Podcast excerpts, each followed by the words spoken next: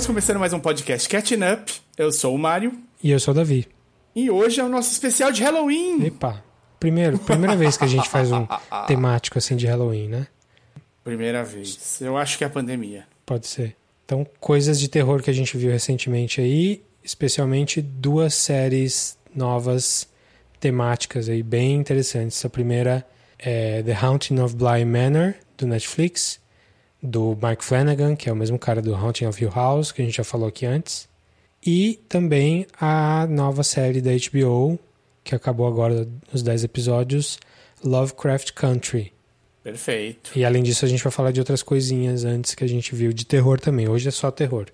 Se você não sabe como é que funciona o Catching Up aqui, geralmente a gente escolhe um tema e vai fundo nesse tema. Geralmente quando um não tá tão inteirado quanto o outro, para o outro poder correr atrás, catch up. Aqui a gente respeita muito spoilers, então tudo que a gente vai falar, a gente vai falar da série. Se você viu uma e não viu a outra, dá uma olhadinha na descrição do episódio aí, que tem o, o índice com a minutagem certinho para você passar de um para o outro. E mesmo que você quiser começar a ouvir sobre algum que a gente que você não viu ainda, a gente vai, falar, vai começar falando pré-spoilers e aí vai fazer uma sessão de spoilers. Isso nos dois casos aí, tanto no Bly Manor quanto no Lovecraft Country. É melhor você assistir e depois vir pra cá. É, é legal, mas também não precisa, se você tá curioso, porque série é um negócio que você precisa se comprometer, né? Dez episódios cada uma, né? Pô, Precisa mesmo. 10 horas de. de é- não é como ver um filme, é, como, é muita coisa. 10 horas é bastante coisa. Então, talvez você queira ouvir aí se, se vale a pena ou não. E a gente vai falar disso sim. E também vai falar mais a fundo dessas duas. As outras coisas de terror que a gente viu, que a gente vai falar antes disso, não precisa de spoiler porque são mais umas recomendações, coisas mais curtas mesmo. Se você não liga para spoiler, também tudo bem, continua aí. Fica aí. Fica aí. Vamos lá? Posso começar por, um- por uma besteirinha que eu tô vendo. Vai uma besteirinha, Manda. só pra, pra entrar. É, é terror. Dizem que é terror. Mas não dá pra. Eu não sei te dizer. Uma série nova do Hulu, baseada na, em quadrinhos da Marvel. Eita, mais uma. Eu não tinha a menor ideia de que era baseado em quadrinhos da Marvel. Eu descobri na abertura. Chama Hellstrom. Você sabia que era da Marvel? Eu sabia que era quadrinho, não sabia que era da Marvel. Olha, você já tá melhor que eu. Não tinha a menor ideia. Mas é da Marvel, tipo, ter- mesmo universo ou é uma coisa paralela, tipo um Max ou um, Cara, um Vertigo era da vida? super mesmo universo. Era super mesmo universo, mas agora pela série não é mais. Tenho certeza disso. Mas ele é o filho do Satã na- nos quadrinhos da Marvel. Sei lá o que aconteceu que o Stan Lee, o Stan Lee, comprou a ideia de que era uma boa ter um quadrinho do filho do Satã. Ele deu a luz verde pro pessoal fazer. E o filho do Satã usava umas roupas douradas e vermelhas, maravilhosas, ultra cheguei nos quadrinhos. Eu fiquei bestificado porque eu realmente não conhecia. Andou aí com todo mundo que já passou pelo Cosmos, teve crossover com Quarteto Fantástico, com, é, com Guardiões da Galáxia. É um cara que teve em todo lugar e eu não tinha a menor ideia, vou ser sincero. E a série é legal, não é assim, não é de super-herói, nem de perto, mas tem os seus superpoderes, né? Tipo o Legion. É tipo Legion. É, é tipo Legion, uma série que se leva a sério e vai. O Legion vai pro psicodélico, né? Pro, Sim. Pro, pro lúdico da coisa. O Hellstrom vai pro gótico, né? Vai pro, pro emo. é um, uma série que foca em dois irmãos, na vida de dois irmãos. Uma, ela faz leilão de arte, então ela caça objetos de arte, espadas, essas coisas. E o outro, ele trabalha com tirando espíritos que possuem corpo das pessoas. Ele é um Exorcista. ele não chega a ser um exorcista per se, porque ele não faz parte da igreja. Mas ele tem um, um sempre al- alguém da igreja que trabalha com ele. Exorcista Frila. É, um, ex- um exorcista frila. É isso aí. Ele é professor, é exorcista frila no tempo livre dele. Ele moonlights. a Quem exorcista. nunca, né? Exato. E aí ele é posto como uma freira novinha que fez todo um treinamento se preparando para fazer exorcismo e tudo mais, encarando de forma séria, muito mais é, focado na parte científica do que religiosa até, apesar do jeito que ela sabe para tirar um espírito ser sempre pelo lado religioso. ela, ela encara as coisas com algum ceticismo. A história é recheada finalmente pela mãe dos dois, que está num hospital psiquiátrico aos cuidados da antiga parceira do filho. E a mãe está se lentamente sendo dominada por um demônio. A mãe é, é a Elizabeth Marvel? Ela mesma, Elizabeth Marvel, que está dando aula de interpretação. Ah, sempre, né? Inclusive, né? Ela é muito boa. É um, não é um pouquinho, não. Nossa senhora, as, a, alteração da voz demoníaca para a voz dela, sem ficar maniqueísta, sabe? Tipo, sem quebrar. Nossa, genial, assim. A risada dela tá muito boa também. Olha, tenho só de dar parabéns para ela.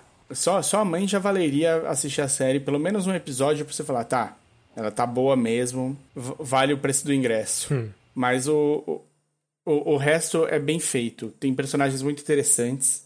É interessante porque é uma série que tenta se levar a sério. Ah, o Hulu, quando ele faz as séries da Marvel, ele tenta levar a sério. Ele viu, ele viu o que o Netflix fez com as séries. E eu acho que ele tentou manter dentro disso, assim. O Hulu tenta seguir, mesmo pegando coisas mais de segunda da Marvel, né? Porque o que, que eles têm? Eles tinham o Cloak and Dagger, Runaways e agora esse Hellstrom. O Runaways eu acho um puta acerto, é uma, uma série de quadrinhos super divertida e legal de ver, e eles fizeram um bom trabalho com Runaways, mas talvez com Hellstrom eles cheguem mais longe. Você viu tudo já? Ainda não, eu tô acho que no sexto episódio. 6 de 10. 6 de 10. É a nota que eles merecem. Não, mentira, talvez 7 de 10, vai. ah, tá bom, 7. É uma série divertida. É uma série divertida e com um bom setting. É bem feito, é escuro na medida certa, assim. Não assusta ninguém, você não tem nenhum momento que você fica realmente com medo e tal, mas tá, tá, bem, tá bem feitinho, assim. Vale, vale o tempo perdido. Legal. Muito bem. Bom, vou falar de um, de um filminho, um filminho de terror recente desse ano chamado Relic, Relíquia, com a Emily Mortimer eu geralmente não gosto e você geralmente gosta, né? Ela do Newsroom. Eu gosto da Emily. É. Nossa, cara. É, não sei o que tem nela que me vende. Para mim é o contrário. Mas enfim. É um filme australiano em que a Emily Mortimer faz a filha de uma senhora idosa que tá com demência, tá com tipo Alzheimer. E vai ela, a Emily Mortimer, né, a, a filha da, da, da senhora, e a filha dela, então seriam três gerações ali e elas vão para meio que tentar cuidar da mãe que mora sozinha numa casa, que tá fazendo coisas estranhas e vão ver se, se tiram ela de lá, não tiram. É aquela, aquela velha história do que, que você faz com sua, quando seus pais não conseguem mais cuidar de si próprios. O tema do filme é esse, é, é cuidar, é como lidar com a demência, como lidar com a pessoa que não sabe mais, é, que, que vira um estranho para você e para ela própria.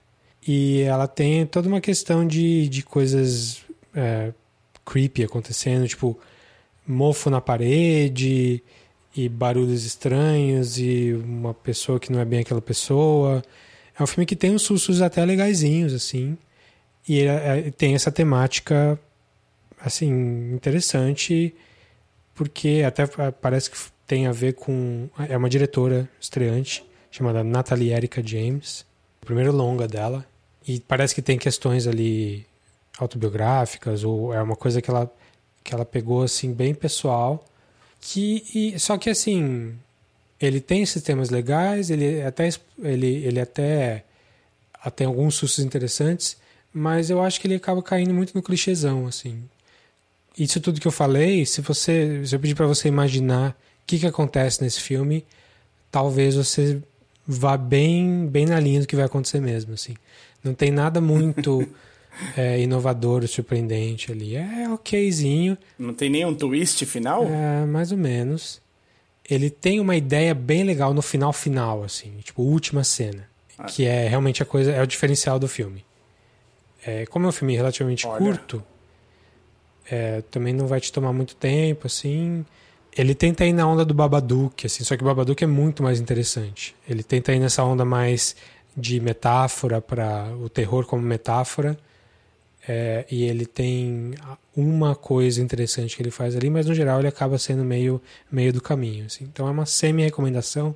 O filme chama Relic, Relic, né? E. Uma hora e meia de filme só? É, eu acho que é menos, viu?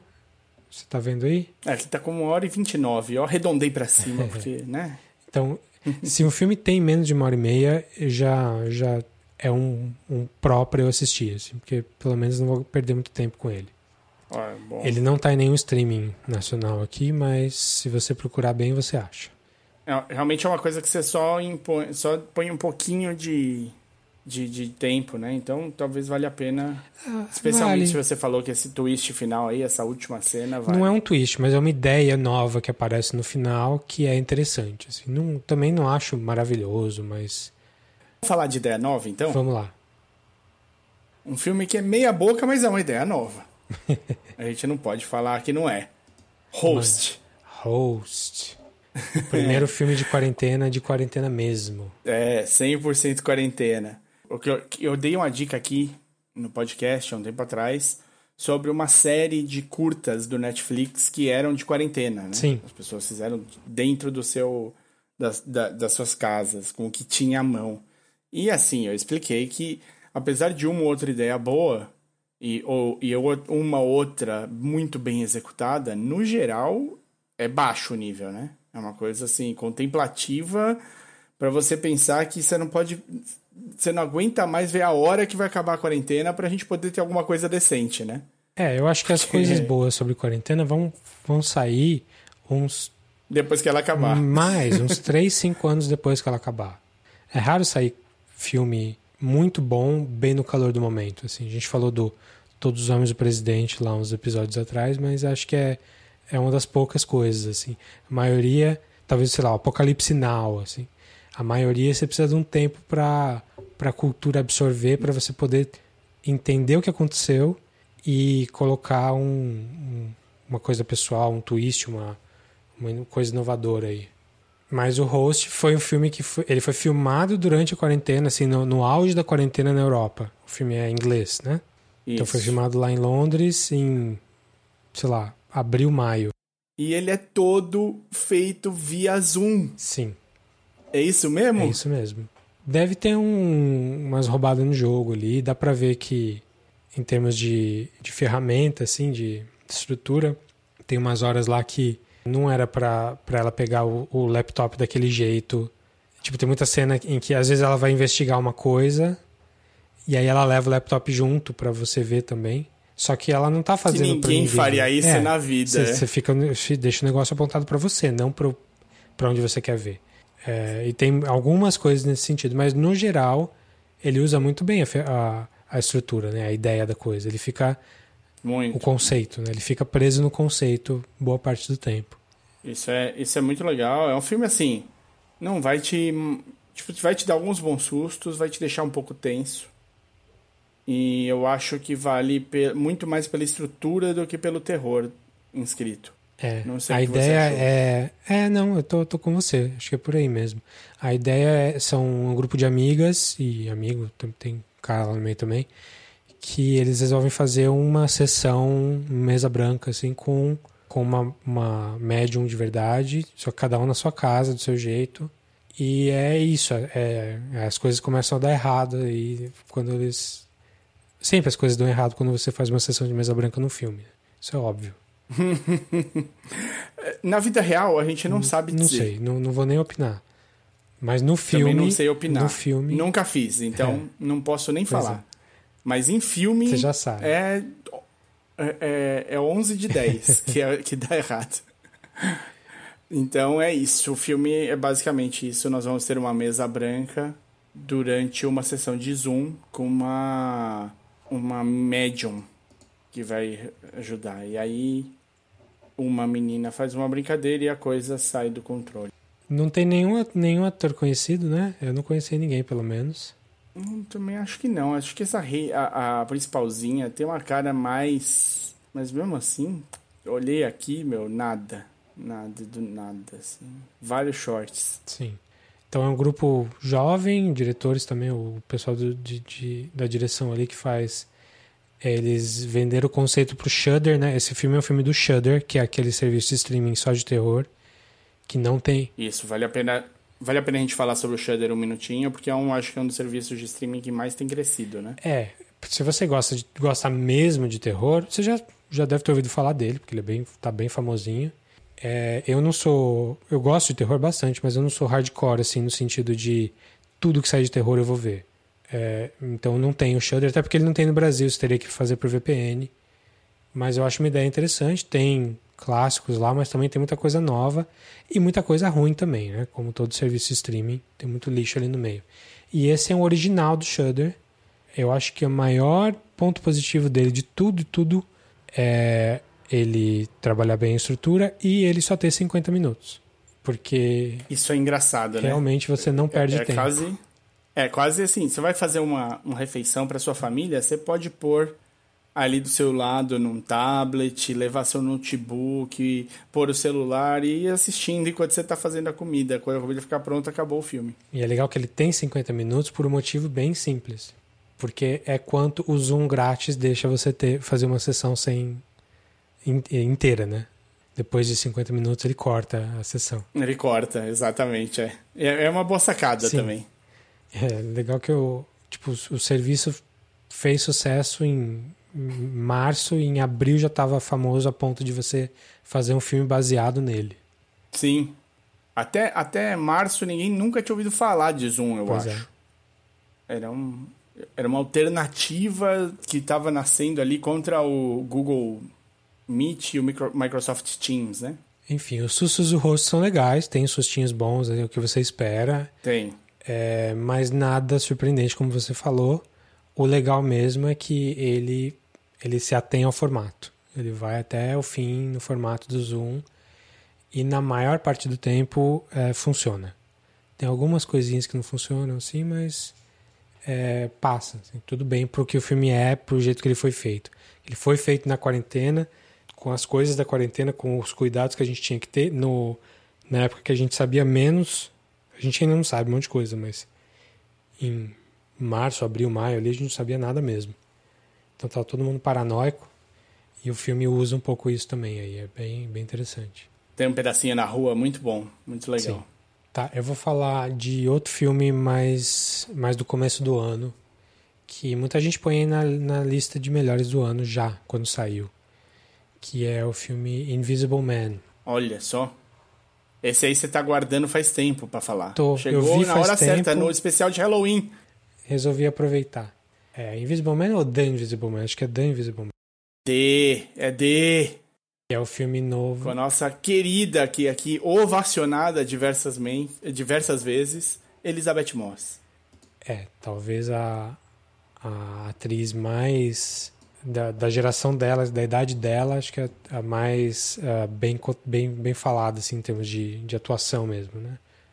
Na atualidade, né? Na atualidade, sem dúvida. Você conhece Elizabeth Moss do Handmaid's Tale. Do Mad Men né? e do... Vixe, ela tem, do Mad ela Man. tem muita coisa e tudo que ela faz, ela faz muito, muito, muito bem. Assim, impressionante. É... O The One I Love, que o Davi trouxe pra Sim, gente aqui também. The One I Love. Ela tá no novo Shirley, sobre a Shirley Jackson, a autora de terror, que eu não vi ainda. Hum. Falam que é bom. Tá no Hulu, então semi-dica aí. Boa. Mas enfim, sabe quem ela é. E ela, ela, justamente o interessante desse filme é que ela topou, ela topou fazer um filme de terror que ninguém dava muita coisa. O diretor é o Lee Wanell. Ele tem três filmes só. Ele tinha dois filmes antes desse. Ele tinha o Insidious 3, que hum. eu gosto do 1 e acho o 2 um lixo e não quis ver o 3. Ele tem um Upgrade, que é meio terror, meio sci-fi, com o Tom Hardy genérico, que é o Logan Marshall Green. Sim, o Tom Hardy genérico. Ele tinha de mudar, inclusive, por esse nome. É. E ele tem. E aí ele foi fazer esse Invisible Man, que era para ser daquele Dark Universe, né, da Universal, dos personagens lá dos. Mas se você quiser saber a cara dele, do Lee Wanell, ele é ator também. É o cara do Sol, dos Jogos Mortais. É o, o cara que serra a própria perna. Exato, ele? é o fotógrafo do banheiro, ele mesmo. Ele não é o médico, ele é o outro, é o mais jovenzinho. A história dos Jogos Mortais 1 é dele. Ah, é dele? Dele do diretor, ah. do James Wan. É. Olha só, o menino já lá de trás já vinha aí trazendo, carregando a bandeira do terror. Pois aí. é. é. Tenho meus muitos poréns com o, o Só, mas é, mas enfim, o cara, eu acho que esse filme ele conseguiu trazer uma pegada, ele conseguiu manter uma coisa mainstream interessante, que é, é difícil de fazer. O Invisible Man é isso, é acho que é muito por causa da, da Elizabeth Moss, da, da, da atuação dela, mas também é muito do roteiro do cara. O roteiro do cara é bom, interessante, bem é, o suspense. É, o filme é muito, muito bem feito, assim, em termos de, de, de pacing. Se você vê o ritmo do filme, tem uns sustos muito bons e alguns você vê que vai acontecer e ainda assim é legal, e outros você não faz ideia, assim, tem uns que realmente vêm do nada. Tem um final meio mais ou menos ali, eu acho que dá uma caidinha no final, porque eu achei um pouco previsível alguns pedaços. Mas no geral eu gostei bastante, achei bem. Acho que vale bem a pena ver o Invisible Man aí, tanto pela, pela atriz quanto pelo, pela direção. Assim, acho que eu fui muito bem dirigido. Onde assistir?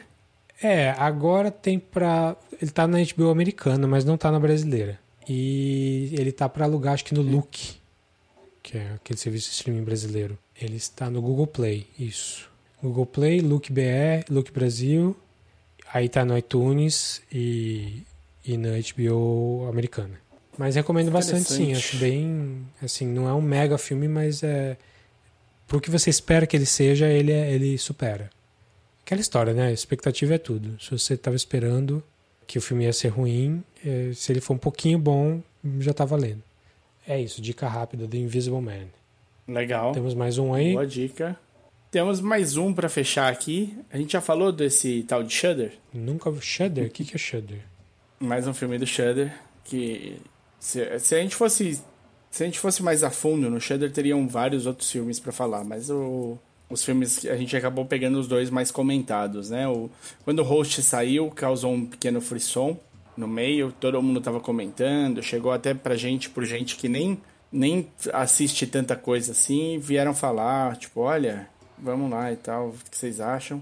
E o outro que deu um, um, algum bafafazinho é um filme do Josh Rubin, Josh Rubin fez alguma coisa que você lembra de, de mais importante? Ele fez a série You're the Worst. E ele e que também tem uma, uma pessoa desse, desse filme também. E ele, mas ele é mais conhecido como ator do que como diretor, Sim. né? Tem, então é a galerinha do You're the Worst, que é uma série sobre depressão, é, mais, mais jovenzinha, assim, pessoas de 30 e pouquinhos anos que é quem vê gosta bastante, assim, a, a Yaskara, minha esposa, viu gostou bastante. Então, esse filme é de um pessoal, desse pessoal da série aí, do, do Josh Rubin, que é diretor, o roteirista e ator do filme, junto com a Aya Cash, que é a principal do You're the Worst, que é aquela ruiva baixinha. E ela tá super boa no The Boys na segunda temporada. Ah, é? Não, não, não sabia que ela tava no The é, Boys também. Ela faz, ela faz a Stormfront. Hum é um personagem interessante, importantíssimo nessa segunda temporada aí. Vale a pena. Ela tá super boa. Então, assim que, assim que eu vi a cara dela aparecendo no Scare Me, eu falei, vixe, agora vai. Ela, ela tem um jeito meio cuzão já, né? Sozinha, assim. Sim, é, nesse então... filme tem bastante. Então, o Scare Me é um filminho, filme, aqueles filminhos de poucos atores, poucas locações, praticamente uma locação só. O filme é quase todo falado, ele é baseado nos diálogos ali, na interação dos dois personagens. Praticamente uma peça de teatro, assim. Mas no bom sentido, é um negócio que você tem que segurar uma narrativa ali só nos dois, praticamente. Tem, até no pôster já, já mostra, tem um cara do SNL lá, o Chris Red. Chris Red. Muito legal quando ele aparece, Sim. divertido. E tem mais, tipo, um, dois personagens que aparecem muito pouquinho no, no filme. Então, é um filme com pouquíssimos personagens, um setting só, e a ideia é um escritor só que o escritor, mais ou menos, né? O cara não faz nada muito bem na vida. Wannabe writer. É meio publicitário, quer fazer uma coisa mais séria. Tipo, eu conheço 25 pessoas assim na minha, na minha convivência. É o cara que é o publicitário que quer, que se acha, que, que acha que tem potencial. Até eu me incluo nessa história. É, só Tamo que junto aí. É, Vamos lá. É, e ele vai para um, uma cabana num lugar no inverno, tipo, longe de todo mundo, para ficar ele e, a, e o laptop para escrever um roteiro de terror dele. Porque sempre o problema é. Ah, o problema o, o é corre, o corre mundo, da, né? Da vida é... moderna. É, não, não é, é só você, talento, é, é o mundo em volta. Se você puder ficar sozinho num lugar e escrever, é certo que vai dar certo. E, e, esse cara é um cara meio escroto, assim, você vê, ele é protagonista, mas ele não é muito simpático, não. E ele encontra uma outra pessoa que está no mesmo esquema dele, que ele não, não, não, conhecia, mas ele, ele vê que, que é a, quem faz é a Aya Cash, que é uma autora famosa no filme. Famosa. Ela, ela tem um livro. Jovem, um mega best-seller. Best é, e é de terror. Em algum momento eles resolvem. Eles acabam, tipo. Bom, a premissa é muito simples. Tipo, falta luz e aí um vai atrás do outro para eles só contarem histórias de terror um pro outro, para passar o tempo. E ela é super, acho... super arrogante, porque ela sabe de tudo, ela é uma autora de sucesso e ela tem que tenta puxar o potencial que o cara tem ali e ele tenta fazer o que ela pede, mas ele não realmente não é muito bom, mas rola um terror ali só do jeito que eles contam a história mesmo, um pro outro. É um filme de terror? É, mas é mais comédia, né? Você achou? Achei, achei mais comédia. E assim, eu achei também que é um filme feito para ele, pra ele poder brincar com o que ele sabe fazer, com a voz e com as caras. É, ele é bom pra, de, de vozes, né? Ele tem uma cara boa mesmo. É, e o legal é que o filme não sai mesmo, não é que eles vão contar uma história e aí vai para uma encenação da história. Não, é só ali mesmo os dois. E é muito meta filme, meta estrutura, porque um fica falando, ah, e se você fizer assim, sugerindo para o outro, isso é mais assustador. Então, se você gosta de escrever, se você gosta de, de contar história e de terror, obviamente, mesmo que esse filme não seja assim sucesso total, ele é interessante se você tem esses interesses. Então, não amei o filme, mas achei um tempo bem gasto assim. Mais uma vez, a gente, a gente já chega nas coisas boas. Calma lá, a gente está falando de coisas mais ou menos. Mas é não, são coisas assistíveis, mas que não vão mudar sua vida. Assista, se diverte com isso e tá bom, né? Sim. Tenho a impressão que você gostou até menos do que eu, foi isso? Eu acho que eu gostei, eu gostei ok, assim. É, não, não, é, não é tipo, nossa. Em alguns momentos a minha mente divagou, assim, sabe? Tipo, eu fui parar em outro lugar e de repente, ai caralho, tá o filme, volta aí. Mas é, eu não tive esse problema, não. Eu acho que em termos de, de, de pacing, o filme vai bem. Assim, é... Não, não, o pacing é bom. Eu não sei, eu não sei se foi por. De, depois de uns dois minutos eu entendi o. Dois minutos assim, depois que acaba a luz e eles se encontram e tal. É, eu entendi o ritmo que ia ter. E isso me deixou mais. até muito mais tranquilo, né? Sim. Mas é legal, eu acho o final fofinho também. É, também, é, um bom... também é outro que não vai surpreender muito com o final, não. Mas é, é um bom exercício. Eu acho que o principal do filme para mim é, é, um bom exercício. É, não é super inovador e tal, mas se você gosta dos temas, acho que vale a pena assistir. Então, Scare Me do Shudder ou de outros meios que você conseguir assistir aí. Muito bem, então, só relembrando, a gente vai falar do The Haunting of Bly Manor, aí vai fazer uma sessão pré-spoiler, uma sessão com spoiler, e aí a gente vai falar do Lovecraft Country logo depois, do mesmo jeito, pré-spoiler e spoiler. Tá tudo na descrição do episódio, a minutagem se você precisar pular de um pro outro para facilitar. E vai ter musiquinha e tal, a gente vai avisar bem. Perfeito. Então vamos lá. The Haunting of Bly Manor é a continuação que não é continuação. É tão não continuação que a Netflix fez como uma outra série, né? Porque é mesmo, né? É, é, é tipo o American Horror Story, né? É uma série de antologia com um elenco quase todo mesmo, feito pelas mesmas pessoas mas é outra história, outro setting, só tem temas parecidos. O American Horror Story tem uma coisa de brincar com clichês de terror, tipo, um vai ser Casa Mal Assombrada, outro vai ser, sei lá, nem lembro mais nessa série, mas é, no, no caso do Haunting of Bly Manor, ele vai seguir uma ideia de casa mal assombrada, tanto quanto o Haunting of Hill House, que foi de dois anos atrás aí. Sim. Falando em Haunting of Hill House, se você não viu, não vai ter spoiler nem nada, mas só para você saber, foi o primeiro projeto de série do Mike Flanagan, que é um cara de terror aí é muito respeitado. Não é. Conta um pouquinho pra gente o que ele fez de filme. Olha, eu não vi os primeiros filmes dele, eu preciso ver, porque eu ouço falar muito bem. O primeiro filme que fez algum sucesso dele foi o Oculus, que ele fez em 2013, que também tem, tem essa questão de. Acho que ele vai na pegada do, do Ring, né? Do, do chamado. Não tenho bem certeza porque não assisti, mas falam que é muito bom. Aí ele fez o Rush, já com a esposa dele na, na, como protagonista, que ela participa bastante da, da, das coisas que ele faz. O, a sacada é que é, a protagonista não, não ouve, ela, ela tem problema, tem deficiência auditiva. e ela tá sendo perseguida por um serial killer, uma coisa assim. Aí ele fez até o Ouija, que não foi o primeiro filme Ouija, foi a continuação, que falam que é bom também. Sim. Uh, por incrível que pareça, a continuação do filme tem uma ideia ridícula e é muito mal falado. A continuação é boa, parece. Aí o primeiro filme dele que eu vi foi só em 2017, que foi o Gerald's Game, que é um filme baseado no Stephen King. E você gostou? Gostei bastante até. É um filme, outro filme também de um cenário só, com a Carla Gudino fazendo a personagem principal. A premissa é: o casal vai para um, tipo, aluga uma casa afastada para passar um período romântico ali. E eles fazem uma brincadeira de um algemar o outro, ela fica algemada, e a premissa do, do filme é que ele tem um, um ataque cardíaco e morre.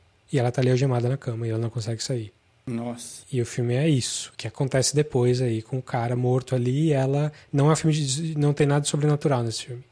Quer dizer, mais ou menos. É Stephen King, né? Então sempre você espera alguma coisa estranha. É bem legal, tem, tem um final bem, bem chocante, assim, bem, bem interessante. E o próprio Stephen King adorou a adaptação, tanto que ele ajudou muito ele a fazer o grande filme dele, o grande trabalho dele, uns dois anos depois, que foi o Doctor Sleep, que a gente já falou aqui, que é a continuação do Iluminado, do Shining, com o Ian McGregor fazendo o papel do Danny, que é, é, o filme é aquela continuação híbrida tanto do filme do Kubrick, que o Stephen King odeia, quanto do livro Doctor Sleep, que é a continuação da história que o Stephen King fez. Então ele é, tem essa responsa pesada aí de, de, levar os dois legados. E eu, pessoalmente, adorei o filme. Não esperava que fosse ficar tão bom e achei ótimo. Acho que ele mandou bem Tipo, ele segurou as duas pontas, assim, tanto do Kubrick quanto do King. É, só que pouca gente viu, né? Não foi um filme muito falado, assim. Eu falei aqui no episódio, em algum episódio, tenho quase certeza. Saiu bem no cinema. Eu lembro que eu tava eu vi no cinema, Europa, vi no cinema acho, aqui. E tava em todo lugar, cara. Todo país que eu passei, ele tava grande, mas realmente o retorno, pelo menos no sentido de crítica, de gosto. Não, a crítica foi muito tal, bem. Foi, a né? crítica foi muito bem, mas o público não tanto. Eu culpo o título sinceramente. É, eu acho um péssimo título. Se o livro tem, o livro tem esse título também, azar do livro, mas como filme eu acho um péssimo, péssimo título. Não diz a que veio, não chama a atenção de ninguém, não tem a ver com o original. Infelizmente saiu mesmo com esse nome, se eu não me engano, é, o livro. É, não, sim. Saiu muito tempo depois que nem o filme. Bem parecido nesse sentido. Tipo, o livro saiu acho que, sei lá. 2003, uma coisa 20, assim, né? 30 anos é, depois. É, e Muito mesmo bem. o motivo, a razão do, do, do, desse título não faz a menor diferença pro filme. Menor. Eles falam uma vez no filme e é só isso. Não tem, enfim, não importa. Acho que não foi só o título, mas eu, eu culpo o título, assim, pessoalmente. Acho o filme muito legal. É, mas isso a partir de filme. Aí ele foi chamado, antes do Doctor Sleep, ele foi chamado para fazer uma série da Netflix, é, adaptando a história famosa da Shirley Jackson.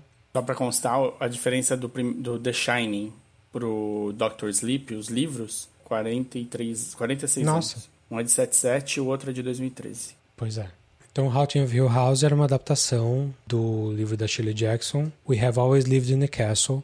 Só que a adaptação que ele fez, e já tinha sido adaptado em, tipo, The Haunting, é um filme clássico famoso que usa essa mesma história.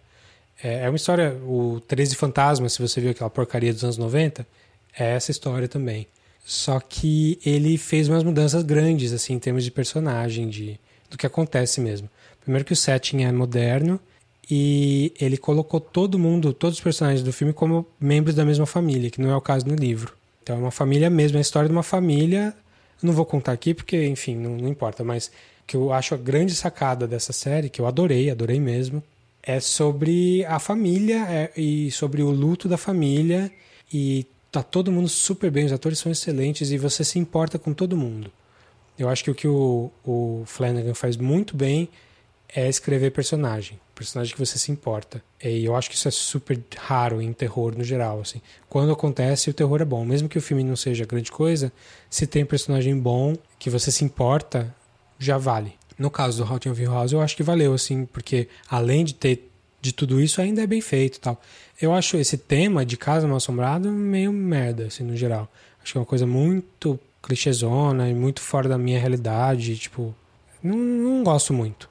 É, foi muito utilizado já, né? Acho que isso talvez pegue. Mas essa série, acho que segurou muito bem essa ideia, mandou muito bem. Eu adorei mesmo, fiquei, virei fã do cara, até preciso ver os outros filmes dele ainda, mas E fiquei super animado quando soube que ia ser, que ia ter uma pseudo continuação, ou ele ia fazer mais uma, mais uma coisa desse tipo quando foi lançado o The Haunting of Bly Manor. Você tinha gostado também do Hill House, né? Nossa, adorado. Inclusive, tem um dos melhores episódios de 2018, eu acho. Aquele episódio. Sem cortes. Que eles vão passando. Nossa, sem cortes, que isso, que direção, que sacada. Porque, tipo, vamos falar, 1917 não tem cortes também. E, e é pra deixar você sem, sem conseguir respirar, né? Pra te deixar na ponta da cadeira. Um puta... Deixando claro, é, tudo tem corte, é só que são cortes invisíveis. Tanto no 1917. Invisíveis, claro. No Hill House eu acho Quanto que até, no... é, até é mais. É mais visível. Não, é que assim, não é que eles fazem o episódio inteiro sem corte, é que são o filme, o episódio inteiro são tipo três ou quatro sequências. E essas sequências Sim. não tem cortes. E elas são maravilhosamente bem executadas, tem motivo, é super legal.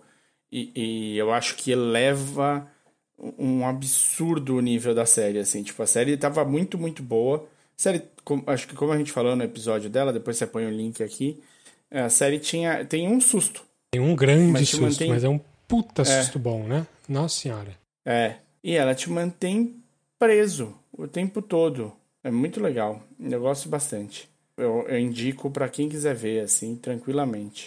Então, essa é o Haunting of Hill House de 2018. Assim, você não precisa ter visto para ver o Bly Manor, mas vale muito a pena, independente disso. Você não precisa ter visto mesmo, que é outra história. Só tem alguns atores que, que voltam, mas totalmente outro, outros papéis. Agora sim, vamos falar do Bly Manor, então. Pegou a mesma estrutura de Casa Mal Assombrada e foi adaptar outra história famosa dessa vez do Henry James, é o Turn of the Screw, né? a volta do parafuso, que é uma história clássica aí.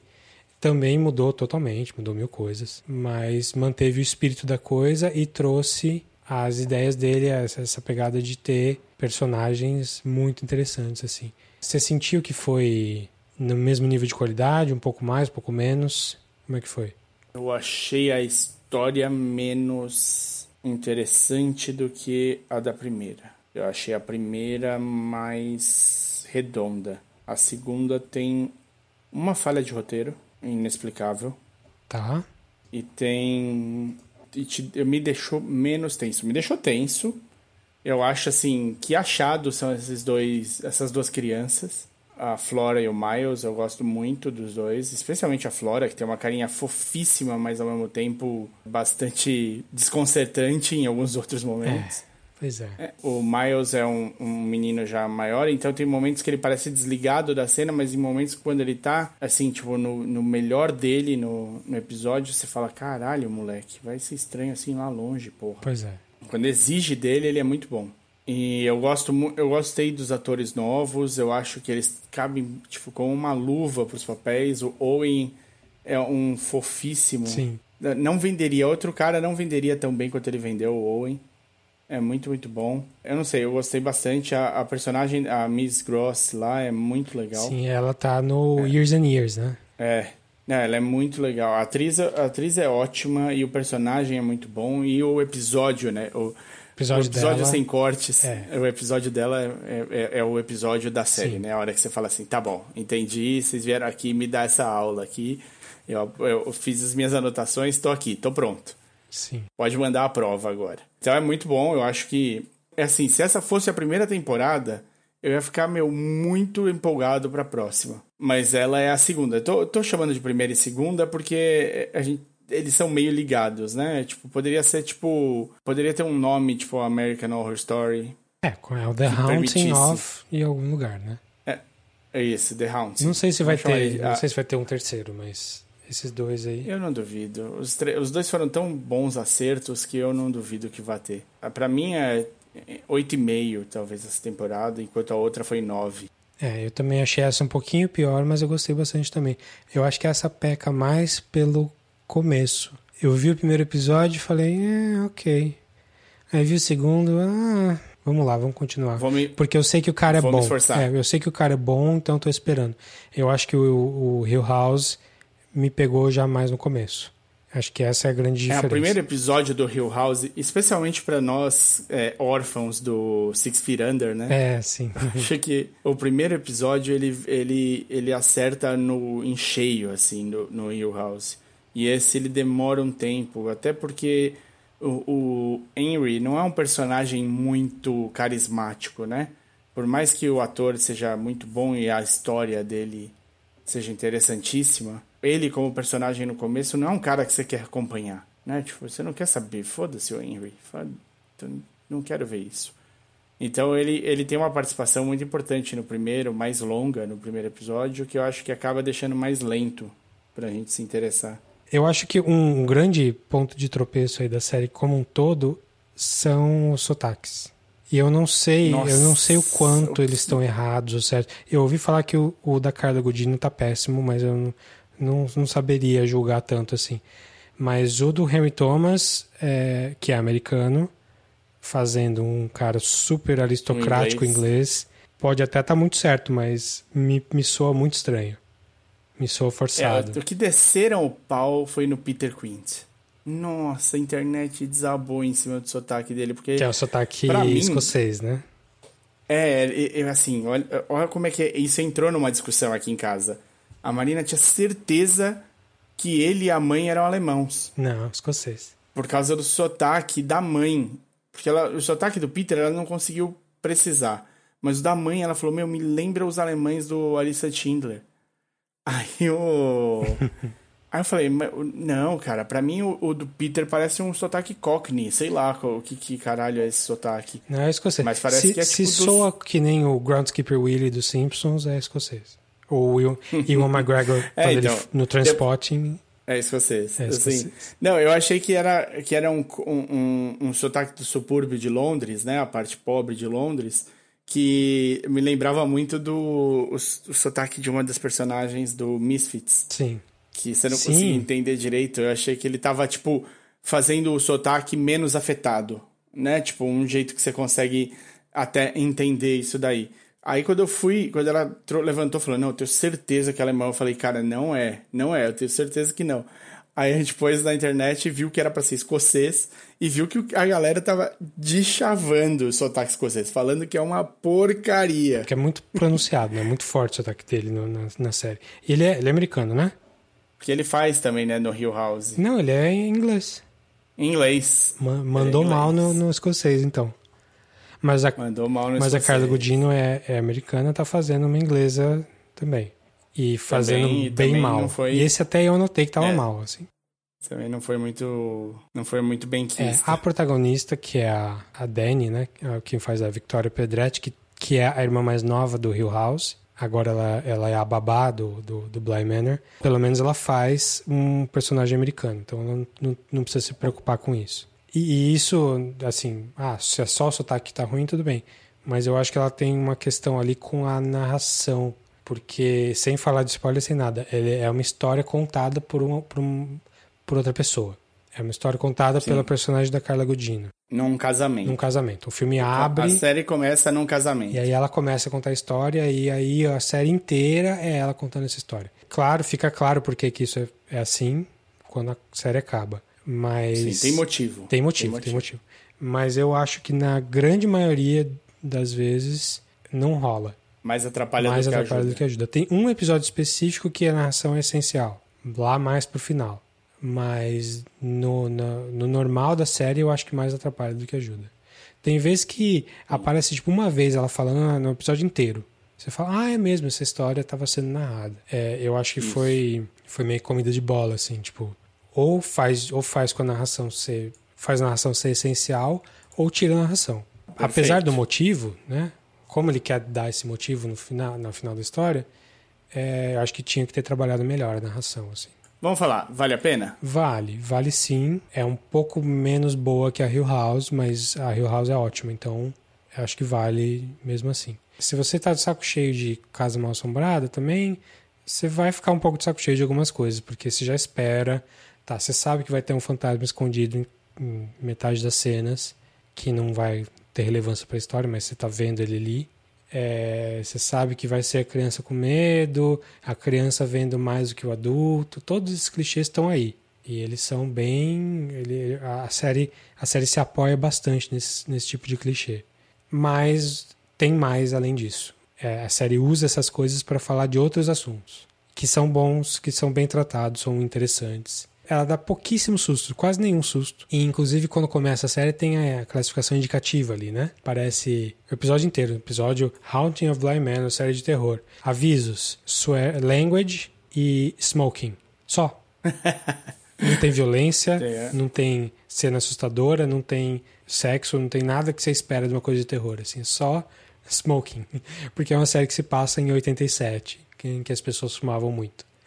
Tem isso também, a série é de época, 87. Sim. Ela, ela começa, a pessoa que está contando, contando a história está em 2000, sei lá, 19, 20, mas a, o grosso da história se passa em 1987. Perfeito. Então, vale a pena a série, Netflix, assista Hill House, assista Bly Manor. Se quiser, faça na ordem reversa. Vai no Hill House vale primeiro, porque até porque é melhor.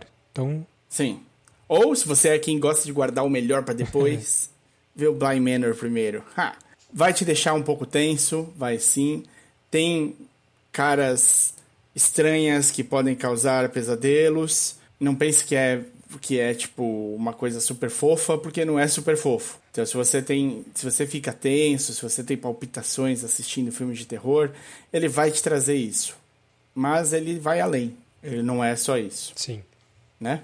Como o Hill House estava ali para falar da família e do luto e histórias de casa mal assombrada geralmente tem a ver com a bagagem, né? A bagagem emocional que você deixa quando você morre e tal. É, então, esses sistemas estão tanto no Hill House quanto no Bly Manor, mas o Bly Manor vai um pouco além, falando de outras coisas que não é o tema da família do, do Hill House. É, mas coisas que você só descobre mais pro final da série. Então, tá recomendado. Isso. Vamos começar com os spoilers a partir de agora.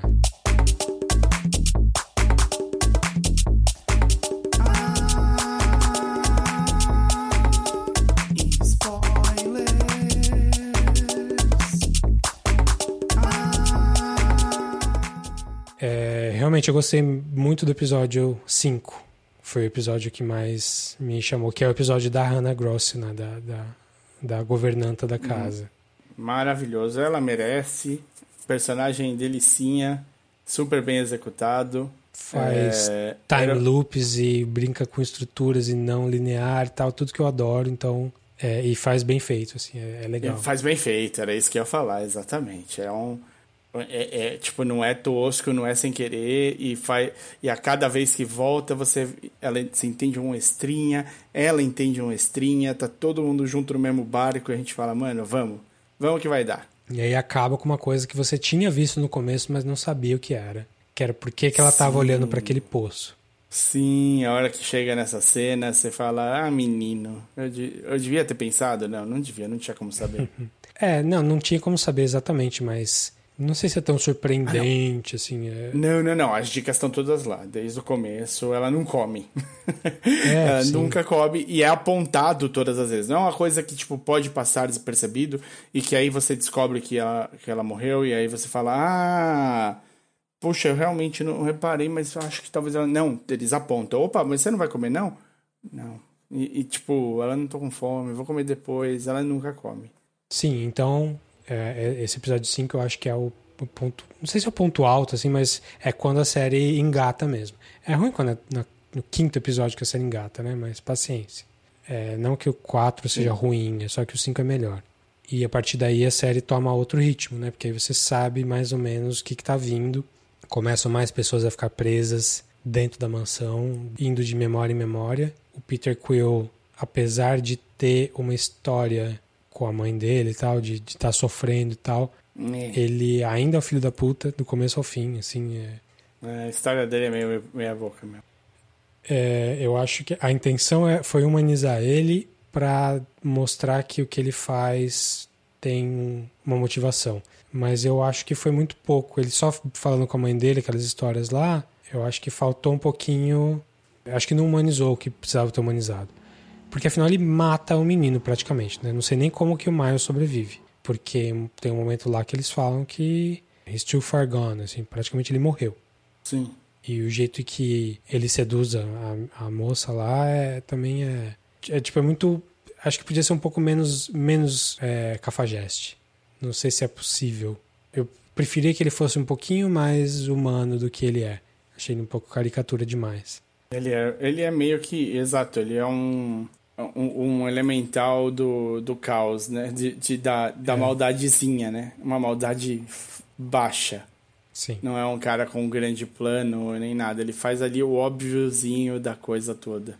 E você sacou que. Você sacou não, mas digo, tipo, você entendeu que a raiz de toda a maldição da casa era a mulher do lago? Ou você achou que ela só fazia parte daquilo tudo? Não, eu, até o episódio da Mulher do Lago, que é um bom episódio. É, tá? é, um, é o episódio em que precisa, precisa, de narração. Ali eu achei que precisava Sim. mesmo. Não, mas é um episódio, além da narração tá super decente, ela, o episódio em si é bem executado, as atrizes estão bem, e era o episódio que a gente precisava. Quando chega ali no 8, a gente sabe que tem de ter esse episódio. Esse episódio tá na conta. É, né? é, tipo, é a exposição e tal, pra você saber a raiz de todo mal e tal, mas. Eu, é bom, é bem feito, é bem feito. Eu, Não surpreende. Eu gosto dessa temporada. Eu gosto dessa temporada porque eles têm um, um episódio expositivo para cada personagem, mais ou menos. Me lembrou até Lost nesse sentido. Tipo, tem um episódio que você vai descobrir o passado de cada um deles um pouquinho para você entender o que está acontecendo. E cada episódio lança uma luz melhor sobre a coisa.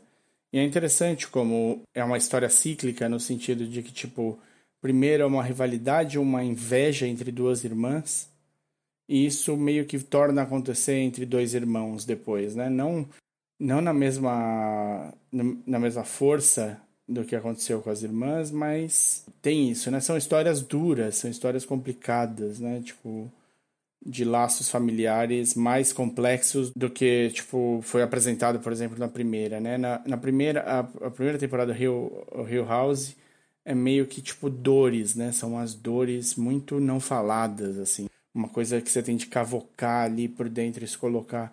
E esses são coisas que a gente não consegue precisar, porque, tipo, entre as irmãs fica mais óbvio, né? As irmãs, ela tem um pouco de inveja e tem um limite, né? E é justamente o que a menina fala, enough. Sim. Ela chega no limite dela e, e ela ali, o, o, depois de muito apanhar, de muito sofrer na mão da irmã, e, tipo, tem um limite em que a pessoa é uma uma tadinha pela condição que ela passa, né, dentro da tuberculose e tudo mais, para para uma situação em que ela vira uma megera, né? Essa é uma linha fácil de você acompanhar e isso aconteceu entre as irmãs e aí nasce toda essa situação, né, de da vida que ela já tinha com o marido da irmã, porque por bem ou por mal a irmã não participava mais da vida, né? Então, sei lá, eu acho que são laços diferentes familiares que ele apresenta nessa temporada do que tinha na anterior. Sim, assim. sim com certeza. Eu perguntei porque. E aí é falha minha, eu acho. Eu achei que ela ter virado aquilo que ela virou, eu achei que devia ter algum outro motivo além dela mesmo. Aparentemente foi ela que trouxe a maldição para casa quando ela se negou a receber a, a receber extremunção, assim, o equivalente à extremunção ali. Ela falou: não, eu não vou, Sim. não vou, eu vou ficar aqui. Foi meio que isso mesmo. Eu acho que é, não teve um motivo paranormal, né? Uma coisa. É, tipo, não, é, é coisa é, paranormal, de... mas não, assim, não tem mais além. Sim, sim, mas não é uma maldição, não é uma. Não foi o cara que construiu ela... a casa, que ou uma bruxa, não sei o quê. Não, foi, foi essa atitude dela de desafiar Deus ou coisa assim, teimar em, em não ir embora que que trouxe esse rancor todo e fez essa casa ter as pessoas que morrem lá ficam por lá, etc. É, então é, a cabeça dela é bem, eu faço a minha própria, a minha própria sorte, né? Eu, eu decido quando eu vou e quando Sim. eu não vou, né? Meio que então, isso. é questão assim. de orgulho e tal. E aí como ela se perdeu, ela virou nenhuma memória. É, e aí eu, eu falei tudo isso porque quando se resolveu o problema, quando a, a Dani convida ela para dentro dela, tudo voltou ao normal, assim, mágica.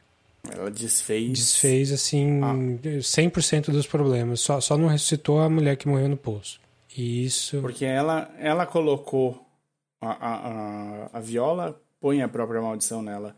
E a, e a viola é a força gravitacional que mantém todos presos à maldição dela. É, e aí, quando então, ela mas- deixa de ser, ela liberta tudo. Até, até dá, acho que faz sentido, assim, dá pra explicar dessa forma, mas quando aconteceu, me, me, pareceu meio vindo do nada, assim, meio. Tá, que a Dani não sabe que ela tem que dizer aquela frase, eu já sei que ela não sabe, mas tudo bem, ela, ela sentiu que devia falar, beleza. Mas que isso ia, ia resolver, é, eu achei Ah, meio não, forçadinho, assim. E eu não esperava que ela falando isso iria resolver. Talvez ela convidasse a, a, a mulher para dentro dela e a partir daí ela conseguisse res- resolver de outra forma, mas não que fosse uma coisa instantânea, assim. Entendi. Podia ter. Podia ter uma nova solução, porque aí. Nem acho que seja melhor, assim. Foi só como eu senti o episódio, assim. Eu senti um pouco de falta disso, assim, Não, entendo. Porque fica, fica parecendo uma solução simples, né? Você tem um, uma coisa mais fácil de resolver, mais simples de resolver. Sim. Isso tudo acontece, tipo, ela. é, a mulher do lago pega ela pela garganta no final do 7. E aí o 8, o 8 Sim. inteiro é o flashback da origem. E o 9, ele volta pra isso, que é o final, último episódio. E tudo isso que a gente falou aqui se resolve em 15 minutos. 20 no máximo.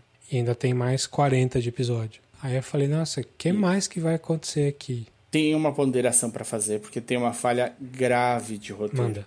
Porque eu não peguei. É, quando aconteceu a maldição das irmãs, a Viola era o quê? Século. É 1600, né? começo. Sé- Século É. 17.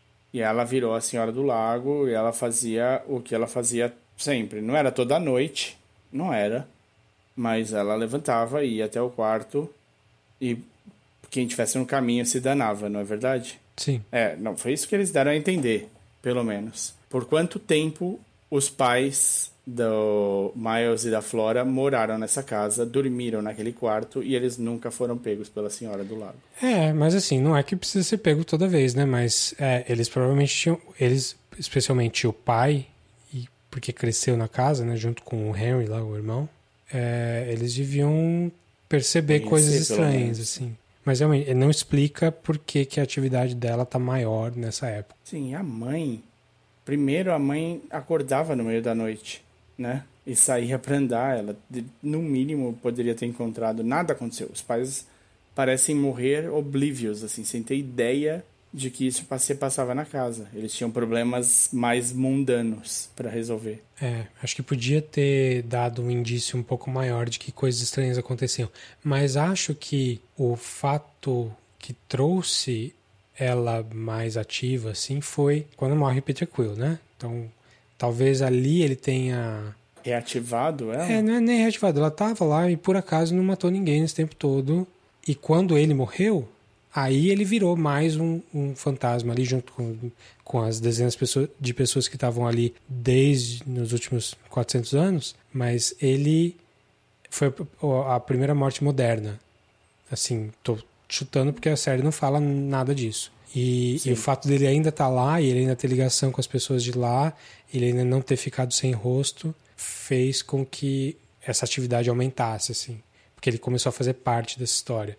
Ele, ele tentou ativamente mudar isso. Eu acho que ela, porque fala que ela matou a criança, né? Fala que ela matou o médico depois, toda aquela galera que estava lá ainda Uhum. que não tem ação nenhuma na série, porque, enfim, depois explica, né?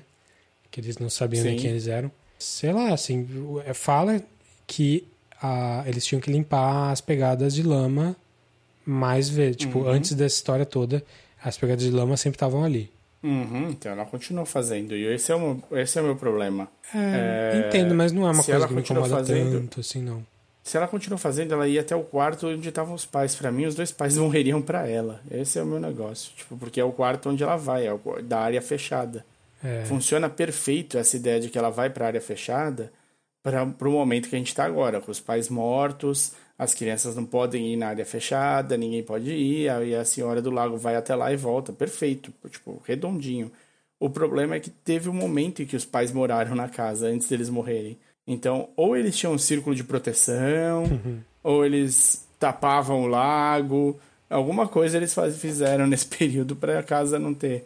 Ou era um momento de muita paz e harmonia na casa. Que e não era, né? a- Claramente não era. Não, não era. então, assim, eu não sei. Esse, esse foi uma coisa que me ocorreu, porque eu queria entender. É, e uma outra coisa que eu fiquei um pouco injuriado, mas não muito, porque eu queria que tivesse mais. Que o que acontece é o seguinte: tem dois episódios em que as crianças salvam a au pair, né? Uhum. As crianças salvam ela quando trancam no armário. Sim. E as crianças salvam ela quando é, ficam conversando com ela sem deixar ela sair por um pouquinho. Aí do nada eles falam: Não, agora pode ir. É, alguma coisa assim. Não lembro exatamente que episódio era. Sim. É, essa temporada ela vai em soluções simples, né? Tipo, a, a au pair, a Dani, ela tem o problema do ex morto. Sim. Que acompanha ela. Que é, eu, que é muito legal. É legal, mas. Visualmente. Ele, ele resolve, mas não resolve, né? E depois que semi-resolve, desaparece. É como se nunca tivesse acontecido.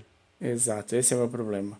A resolução do, do ex, eu acho ele visualmente muito é legal. legal. A ideia do óculos com a luz, por causa do caminho. Porra, puta sacada. Mas aí, e aí tem aquela cena de enfrentamento que eu acho genial. Porra, que, que maravilha. Ela falou. É uma coisa que ela fala, acho que no segundo ou no terceiro episódio.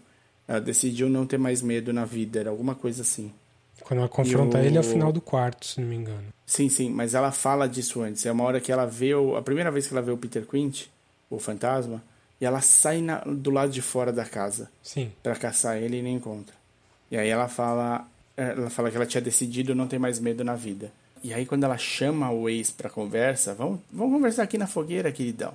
Chega aí, maluco. Eu falei, cara, é isso, é isso. Ela, fa... ela tá seguindo o que ela falou. Maravilhoso, gostei.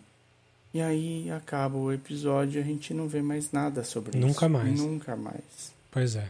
Então, ele foi para uma, uma solução super simples. Uma solução meio. Aí, falando infelizmente do nosso Mike Flanagan, eu achei que foi uma solução pouco corajosa. Muito pouco. Porque o encontro dos dois na fogueira visualmente estava esplêndido. A fogueirinha instalando e batendo nele, assim, estava ótimo. Não ter esse confrontamento, ela não se expor e mostrar ela se libertando disso foi difícil. É, concordo. Também é uma das coisas que mais me incomodou aí. Plantou essa ideia legal e não, não resolveu. Fingiu que resolveu, né? Porque é, aí o próximo episódio é, já é o da Hannah lá e aí muda tudo. Aí você nem lembra mais E aí para mim, e aí para mim a outra coisa que me incomodou foi porque nesse período todo as crianças pareciam saber mais. Quando o Peter Quint, por exemplo, aparece do lado de fora e não sei o que lá, e eles falam assim, ela fala, meu, ele deve estar aqui dentro, não sei o que lá. E aí um deles fala, não é assim que funciona. Uhum. Né? O menino. É. E aí, é. Aí tem a cena da caixinha de música tocando, que a menina tá do outro lado da casa cantando com a caixinha de música, enquanto ela toca. Então a menina já parece creepy as hell. E aí uhum. um, um dos fantasmas aparece no fundo fazendo. E ela vira shh, e cala o fantasma assim. E aí você fala, mano, esses dois eles manjam mais do Paranauê. Sim. E aí, para completar do Paranauê todo, ela tem a caralha das, das bonequinhas. Sim. As bonequinhas, cara. E aquela bonequinha Senhora do Lago lá, que tinha de ficar em lugares diferentes. E você, tipo, no final, você não tem certeza se aquilo tinha algo de paranormal, se os bonequinhos realmente se mexiam. Parece que se mexia, a casinha abria sozinha. O, que eu entendi é que o menino sem rosto mexia os bichos, de acordo com onde as pessoas Sim. estavam. Ele colocava e ela também. Ele e a Flora. Entendi, pode ser isso mesmo. Mas também não pode tenho certeza, assim. Eu acho que também a série não está tão interessada em resolver essas coisas. Não, não tá. Mas aí a, a, sensação que me deu só, que me entristeceu um pouco, é que eu senti que as crianças tinham mais participação do que elas tinham.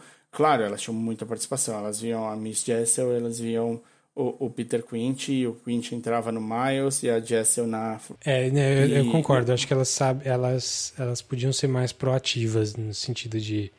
Mas aí também ia acabar com com, com o suspense, né? Acabar aquela história, né? Se você resolve no começo, você mata toda a ideia da série, que é te assustar. Sim. Não, não, é, é, era assim, são, eu vou, vou, vou explicar bem assim.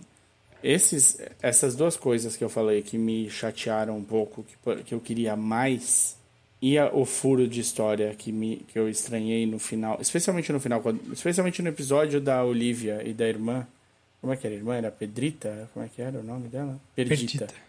da, da Viola e da Perdita, é, quando chega nesse episódio, você entende como é que a Dama do Lago funciona, aí, aí ficou essa sensação dessa, desse, desse, dessa falhazinha, que podia ter sido explicada, sei lá, com uma frase, e aí a gente não teria essa sensação. Mas tirando, falando, falo essas três coisas com total tranquilidade para dizer que merece sim uma nota alta, uma série boa, apesar disso. Vale, vale muito a pena. Não foram nove horas desperdiçadas, pelo contrário, foram nove horas bem aproveitadas. Eu gostei bastante, especialmente de cinco ou seis dessas horas eu achei completa, totalmente esplêndido. Perfectly splendid. E é, ela é meio Peppa Pig, menina, né? Uhum. Você sabe falar melhor do que eu. Acho que eu vi Peppa Pig duas vezes por causa do sobrinho. É, pois é. Eu vi bastante Peppa Pig. Já, já, já passei dessa fase com os dois, mas ela tem bem esse jeitinho, assim, que chega ao ponto de ser, de ser irritante, assim, apesar de ser uma criança. E o menino também, cara. O menino às vezes dá vontade de dar uns tapas nele, porque. E não, não é porque o Peter tá, tá encarnado Dentro nele, não. É, é porque é ele mesmo. Outra coisa legal que eu, que eu achei é, foi o fantasma do Henry. Porque é outra maldição que foi jogada nele que não tem nada a ver com a série. Não tem a ver com a Dama do Lago, Sim. não tem nada. É tipo, o irmão dele falou: te fode aí, você vai ter que conviver com você mesmo, com quem você é de verdade, e é isso. E se manifestou. É, então, para mostrar que a raiz de todo mal não é necessariamente a mulher do lago, sempre. Não, e, eu acho que talvez no caso do, do Henry e da Mulher do Lago funcione parecido. Sim. Seja uma coisa quase autoimposta, porque o, o Henry ele sofre com a culpa que ele tem. Sim. E, e é legal que teve. Ele aceita a... a maldição do irmão. E teve o paralelo ali que era um, um homem casando com as duas irmãs e agora eram os dois, irmãos, irmãos, que dividiram a mesma hum, esposa, de certa forma. Esposa, sim. É, tiveram cada um um filho com a esposa. Sim. Complicado. E aí a gente não falou, até agora a gente não falou do romance, né, da, do, do principal ali. Que no eu, ia, eu ia terminar falando disso. Que é, que é uma. Eu gosto muito da, da frase final.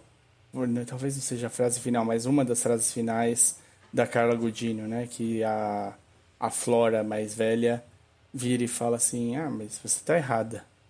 Não é uma história de fantasma, é uma história de amor. Uhum. E aí a, a Carla Gudina fala: Elas não são a mesma coisa?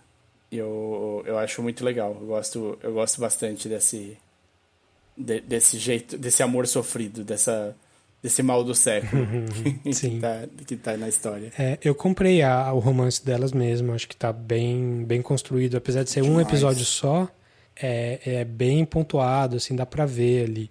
O que eu não comprei muito, mas não tem muito o que fazer, é como que esses dois irmãos que ouviram a história do começo ao fim não ligaram uma coisa na outra, assim. Mesmo que eles tenham perdido a memória da coisa, Sim. É, é difícil, tem né? Tem muita coisa. e, e, mesmo que ela tenha mudado um monte de fato também, tem muita coisa ali. Tipo, perdeu os pais, é, morou numa casa com ajudantes, sei lá. É muito difícil você. Sei lá. Isso me acabou a série e falei, ah, tá bom, eles tinham que acabar de alguma forma, mas não gostei da Flora ser a Flora ali, da, da, da, da pessoa que tá casando ser a Flora. Achei meio meh. Mas tudo bem, assim, acho que encaixa como história é, bonitinha. O motivo, assim. É o motivo pra, pra, pra história estar tá sendo contada, né? É. Nesse sentido é interessantinho, é fofo. Achei, até achei ok quando a câmera começa a revelar quem era quem e como que eles são diferentes. Porque aí dá a entender que ela mudou, dá a entender que ela mudou a história também. Então ela mudou até a aparência das pessoas.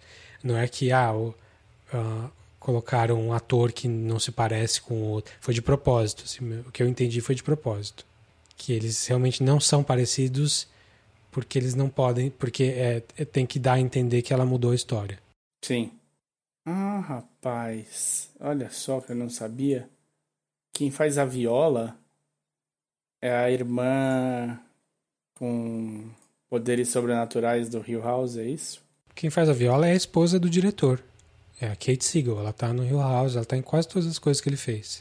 Sim, sim, mas é, é isso, né? É a irmã do meio, a Teodora. Sim, Ele... Ela que encostava nas coisas e sentia, não era? Por isso que ela usava luva sempre. Isso, ela mesma. Jamais reconheceria. Acabei de descobrir. Por que, que eu descobri? Você me pergunta. Porque eu fui ver quais são os próximos trabalhos do, do querido diretor. Hum. E ele tem duas séries pro Netflix vindo. E provavelmente uma vai ser sequência da outra. E ela chama Midnight Mass. Hum. A próxima chama-se The Midnight Club. Por isso que eu imagino que seja uma ligada à outra, mas não sei. Tá bom, vou ver. Beleza. Tá bom de Blind Acho Manor? tá. Ah, tem um detalhe. Tem um detalhe.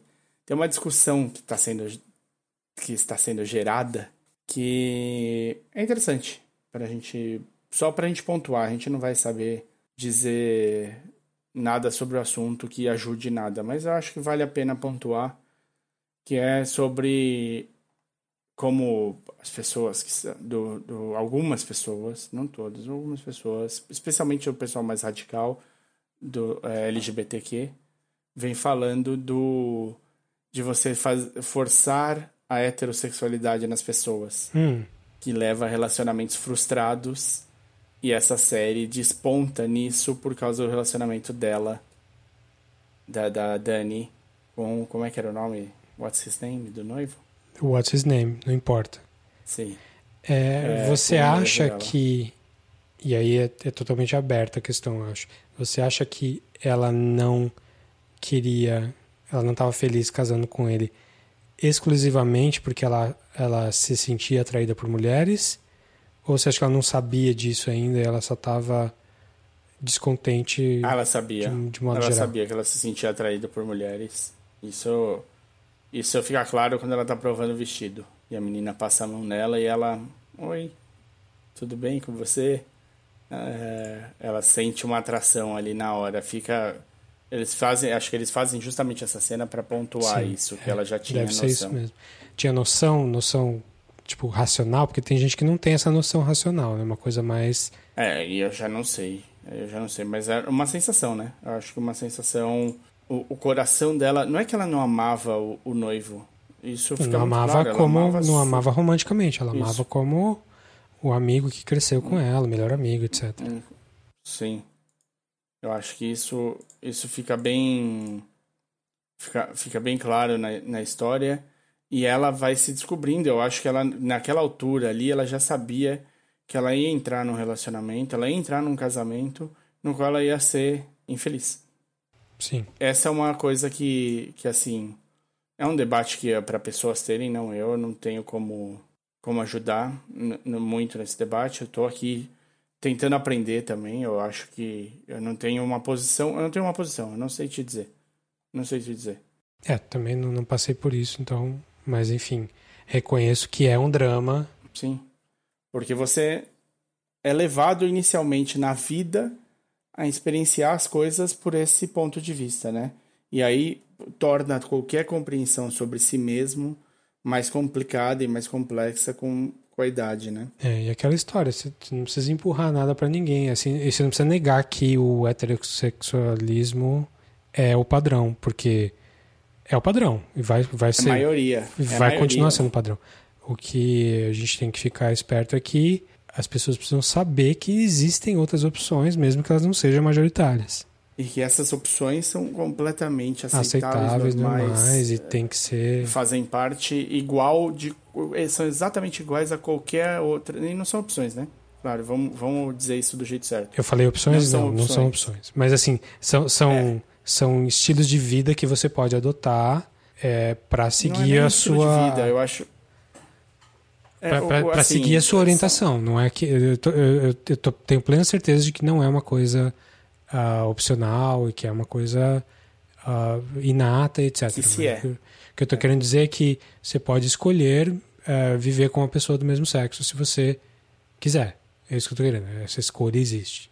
É, e essa escolha porque tem que você- estar tem que estar aberta para a tem que pessoa. estar clara tem que estar É. clara e aí nesse sentido de escolha só para explicar bem no que você está querendo fazer dizer é que é justamente isso porque às vezes você pode entrar num relacionamento que não é o ideal para você e escolher se manter nesse relacionamento Sim. né? Eu, e seguir.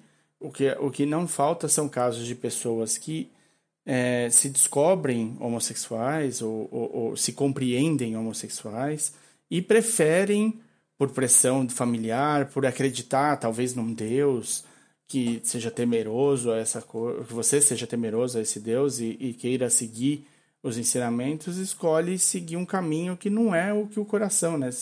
E sabendo que vai ser um pouco mais infeliz nesse caminho, mas é uma escolha pessoal. Então, eu acho que assim, o sentido dessa escolha é isso: saber não só que você tem esse desejo, que você tem esse, essa inclinação, essa vontade, isso está dentro de você, mas saber que você pode seguir esse caminho sem nenhuma dúvida, sem nenhuma questão e sem nenhum julgamento, né? Eu acho que é isso. Tô pensando aqui, eu ah, não, eu tô, tô totalmente de acordo. Tô pensando aqui que talvez isso tenha a ver com a resolução do do noivo, porque a última vez em que ele aparece é quando ela consuma um beijo com, com a Jamie. Com a Jamie. É a última vez que ele, que ele assombra ela. E talvez. E, e talvez isso seja a primeira vez que ela haja. É, que, ela, que ela tenha um, uma relação homossexual de, de, de qualquer forma. E que ele não saiba até hoje. E aí, quando ele vê, talvez isso não, não apareceu em aberto na série, então não dá para dizer. Talvez seja isso que ponha ele em paz. Perfeito, pode ser. Mas enfim, ser, não está explícito. E poderia ter sido, poderia ter sido mais falado, né? É. Não sei se sido... isso deixa a série melhor ou pior, mas é, você foi falando e me, isso me veio pela cabeça. Isso me passou pela cabeça. Então é, é isso, assim, é uma questão que apareceu. Eu, eu, eu discuti até com a Marina sobre esse assunto, a gente conversou conversamos sobre a postura radical, né? Dessa coisa de tipo tem, tem uma postura mais radical que diz que ninguém é hétero, todo mundo é forçado. Eu acho, aí eu discordo. Eu acho que o, esse meio padrão de do hétero tipo tem motivo para serem minorias e maiorias e a maioria nesse caso é heterossexual porque é da mesma maneira que a gente não questiona quem é homossexual de nenhuma maneira se questionar a heterossexualidade também é complicado.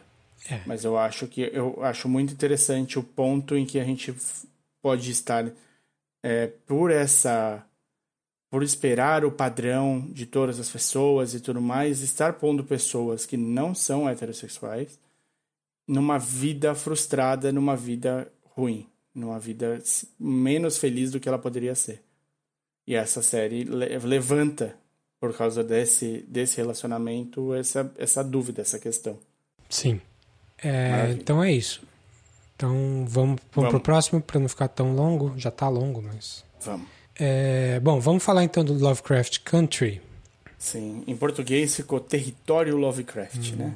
Uma boa tradução essa. E que foi a grande aposta da HBO aí de série, acho que depois do, do Watchmen, era uma série nessa pegada de, de, de grande orçamento uma coisa mais pop, mas subvertendo um pouco, principalmente na questão racial. Acho que tem umas semelhanças grandes aí nesse sentido.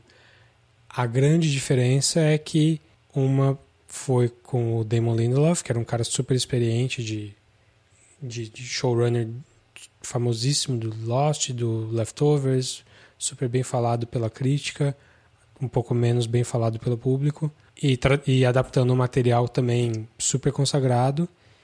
E no caso Lovecraft Country foi a criadora é a Misha Green, que não tinha nada tão grande assim antes disso.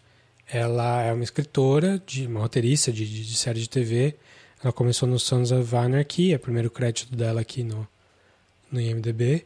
E fez mais coisas mais pop, assim. Ela fez aquele Spartacus, algumas coisas. Ela fez Heroes, ela fez dois episódios ela fez Helix. Ela fez Helix, bastante não, né? Só três episódios aqui. Três, três episódios, mas bom, bom. E aí não, ela pode... criou uma série antes disso chamada Underground, que eu não conheço. É... Mas é uma história de resistência. que já tem a questão racial aí, que até então não, não tinha aparecido, né? No Sons of Anarchy não necessariamente tem. É, mas enfim, a primeira série que ela fez foi essa Underground, que aparentemente não deve ter feito tanto sucesso, pelo menos não aqui.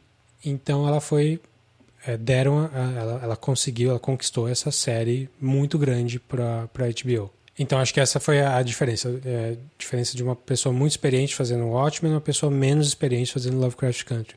Então Lovecraft foi mais uma, uma coisa mais, mais experimental. Avisaram que ia sair, fiquei bem interessado. Vai, parece interessante, né? Vamos ver. Eu não tinha lido o livro, não conhecia.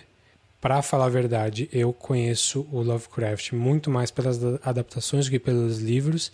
Eu li uns contos soltos dele só, não sou uh, especialista no, no, no, autor. Profundo conhecedor, é. também não. Eu sempre fui do time Edgar Allan Poe. Esse eu adorava. E o Lovecraft era um, um B dele, para mim, assim. Tem gente que vai achar que não, mas eh, para mim sempre o Edgar foi Allan Poe, eu digo nunca mais. Mas é, é, eu também, eu gostava bastante. Inclusive, adaptei na faculdade um Edgar Allan Poe, Barril de Amontilhado. Hum. Lembro com muita saudade desse tempo de faculdade de cinema. E vamos falar a verdade, verdade precisa ser dita sobre esses dois homens, dois otários, né? Puta que eu pariu. O Edgar Allan Poe não sei tanto de ser otário. Deve ser também, né? Casou com a prima, etc. Mas é, o... Não, ele era meio meio misogininho, assim, é. pra caralho. Então. O Lovecraft é especialmente racista, assim, abertamente racista. E vocês podem culpar a época, a época da eugenia, não sei o quê, mas é, não, não acho que cabe, não. Acho que você pode ser escroto em qualquer situação, em qualquer ambiente. E ele era um escroto mesmo, principalmente na questão racial.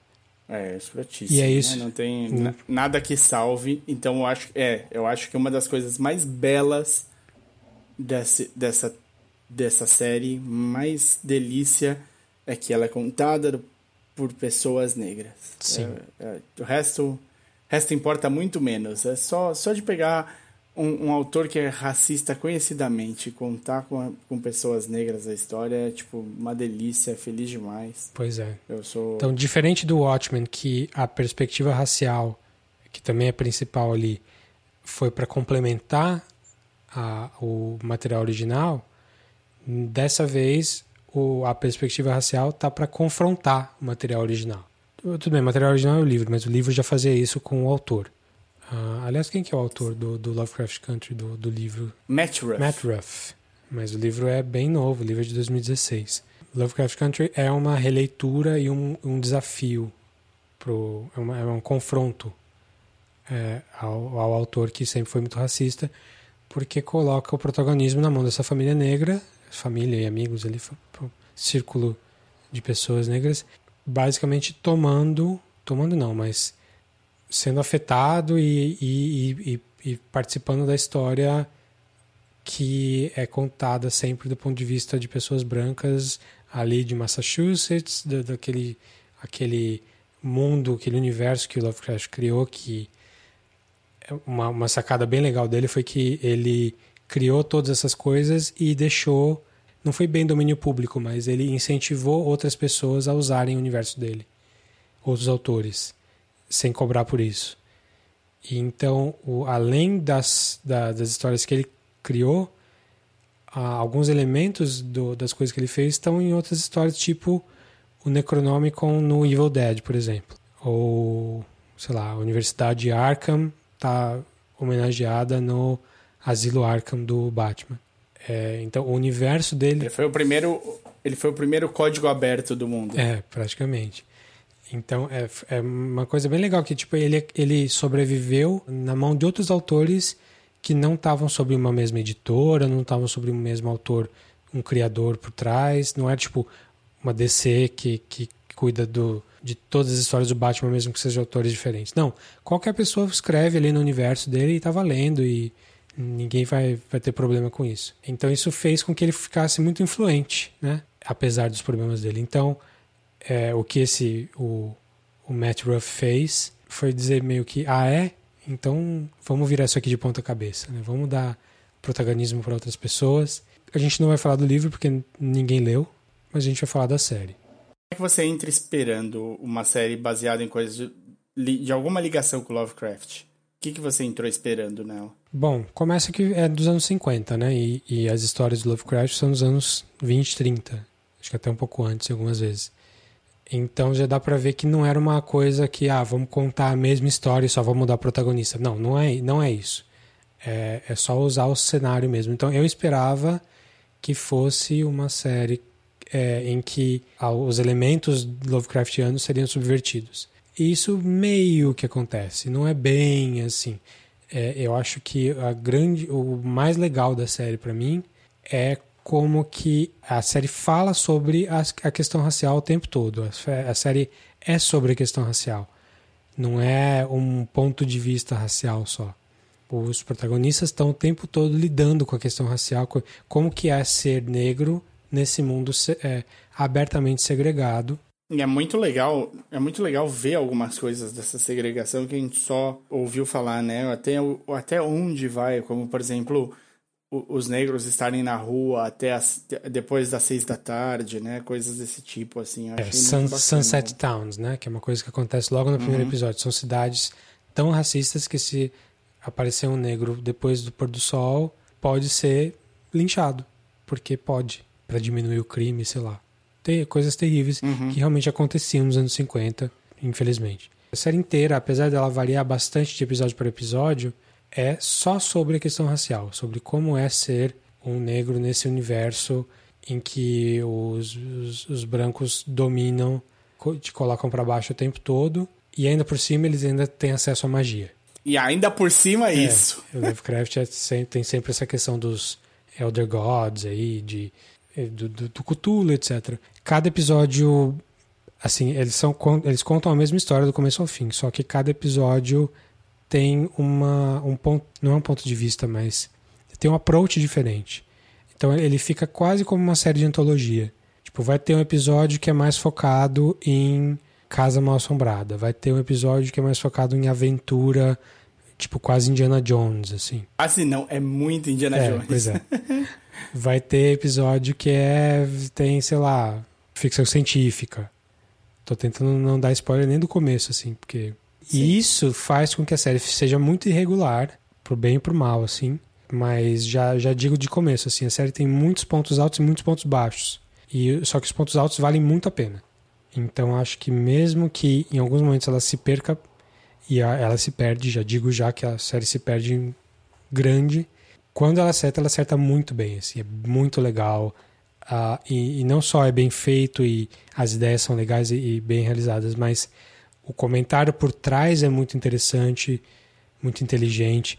Eu fui vendo, eu fui acompanhando tanto a série quanto o podcast oficial da série com a, uma das roteiristas que não é a criadora e uma outra host, que são duas mulheres negras e elas discutem não só o episódio, ficam babando ovo no episódio, ó, normal. Quando, quando o podcast oficial, geralmente isso acontece muito. É, mas elas também falam muito de uh, material adicional. Assim, ah, então é, esse episódio falou de tal coisa, então coisa que a gente usou para fazer esse episódio foi uh, uma palestra do, do James Baldwin em 1950 e tanto. Ou ah, um, um texto acadêmico sobre a situação dos negros de tal e tal forma. E elas falam essas coisas, elas dão, ela, além de, de fazer, falar de curiosidades do episódio, elas é, informam, sim. Elas dão tipo, quase uma lição de casa. E dão o ponto de vista delas e tal, esmiuçam um pouco. Então, ouvir elas falando depois me ajudou a aprofundar as coisas boas que a série tem. Eu recomendo bastante. Legal, legal, isso é bom. Se você ouve podcast com bastante frequência, assim, é legal assistir e ouvir. É, às vezes enche o saco do, do, do jeito que elas falam, é, ficam babando ovo pra série, mas isso é normal, assim, isso você passa por cima. Então a série tem conteúdo, ela tem estofo, mas eu acho que ela peca muito em algum, algumas coisas assim que pessoalmente, assim, para mim eu acho que tem a ver com a experiência da Misha Green como showrunner. Eu achei que a motivação dos personagens, motivação não, mas questão de plot, o problema ali é plot. O problema é, eles vão de A para B e eles vão de A para B porque tal, tal coisa aconteceu e eu entendi por que, que isso está acontecendo, e isso faz sentido para aquele personagem. Eu acho que isso é muito falho na série no geral, até nos episódios bons. Você fala, ah, sério que eles vão fazer isso? Por que está acontecendo tal coisa agora? É, isso não faz menor. Algumas vezes você fala, puta, não faz o menor sentido. Eles estão fazendo isso porque o roteiro diz que tem que fazer. Hum. Mas apesar de tudo isso, os personagens em si são muito bem construídos. Você, você sabe como a gente está falando do, do, do Blind Manor ali, a série passa um tempo com os personagens, com a parte, a parte interna dos personagens. Assim, você sabe o que, que motiva o personagem a fazer o que ele quer fazer de uma maneira geral. Na maneira específica de tipo, eu vou daqui para ali fazer tal coisa porque, porque eu quero resolver tal coisa, isso eu acho que é falho. Mas na questão interna dos personagens eu acho que funciona. Então, apesar da série ter essas falhas de plot, os personagens são carismáticos e interessantes o suficiente para você querer, pelo menos para eu querer saber o que, que, vai acontecer depois e me importar com eles. Além disso, tem algumas ideias muito legais, muito bem feitas. Praticamente episódio sim, episódio não, assim. Você sentiu esse, eh, eh, uma coisa parecida, não? Ah, senti, não. Eu acho que assim, no começo, o começo foi estranho, né? Porque o primeiro episódio eu achei muito bom. Eu achei que te te deixa super no, na vibe certa. E aí eles têm um, um, uma deslizadinha, né? Então, a grande cagada dessa série inteira é que o segundo episódio é muito fraco. E isso é meio que universal, assim. Vejo muito, muita gente falando a mesma coisa. e quando o seu segundo episódio é fraco, você desencana, cara. É muito fácil pular fora da série. E assim, o primeiro Sim. episódio é bom, eu gostei bastante. Eu acho que o fin... a, parte de terror dele é mais fraca. Acho que até falei do episódio aqui, em outro episódio, quando, quando a gente estava começando a assistir. A parte, uhum. a parte social do, do, da família negra ali em Chicago e tal é ótima. É mais forte. A parte de terror, terror mesmo, quando começa a aparecer monstro, não sei o que, eu acho mais fraco. Mas beleza, passa. O segundo episódio é muito meia boca. É, ele parece que ele corre uma temporada inteira em um episódio. Aí o terceiro episódio é fraco também. Mas depois do terceiro, cara, 4, 5 e 6 são excelentes. Assim, os, os, uh, falar a verdade, 4, 5, 6, 7 e 8 são excelentes. Então, compensa bastante, assim. É, mesmo que você. Então, se você tá nessa de, ah, comecei a ver, achei meia boca e tal, é meia boca. Primeiro e segundo episódio são meia boca. Terceiro é mais ou menos. Não, não, não. O primeiro, o primeiro eu gostei muito. O primeiro eu gostei muito, achei o segundo e o terceiro meia boca. Aí o quarto já é mais legal, e o quinto é excelente, e o seis é excelente, e o sete é excelente. Sim. É, e é legal porque é aquilo que eu falei, cada episódio tem um, um estilo. Né? Tem um de assombração, um, tem um episódio que você passa inteiro na Coreia, porque o personagem é o veterano da Guerra da Coreia. E é um puta é, episódio é, legal. Eu gostei bastante dessa. Tipo, eu demorei a acostumar a variação de estilo.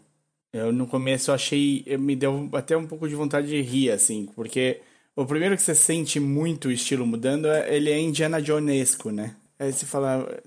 Tá. É, talvez por isso eu tenha achado ele um pouco meia boca, porque foi a primeira mudança forte.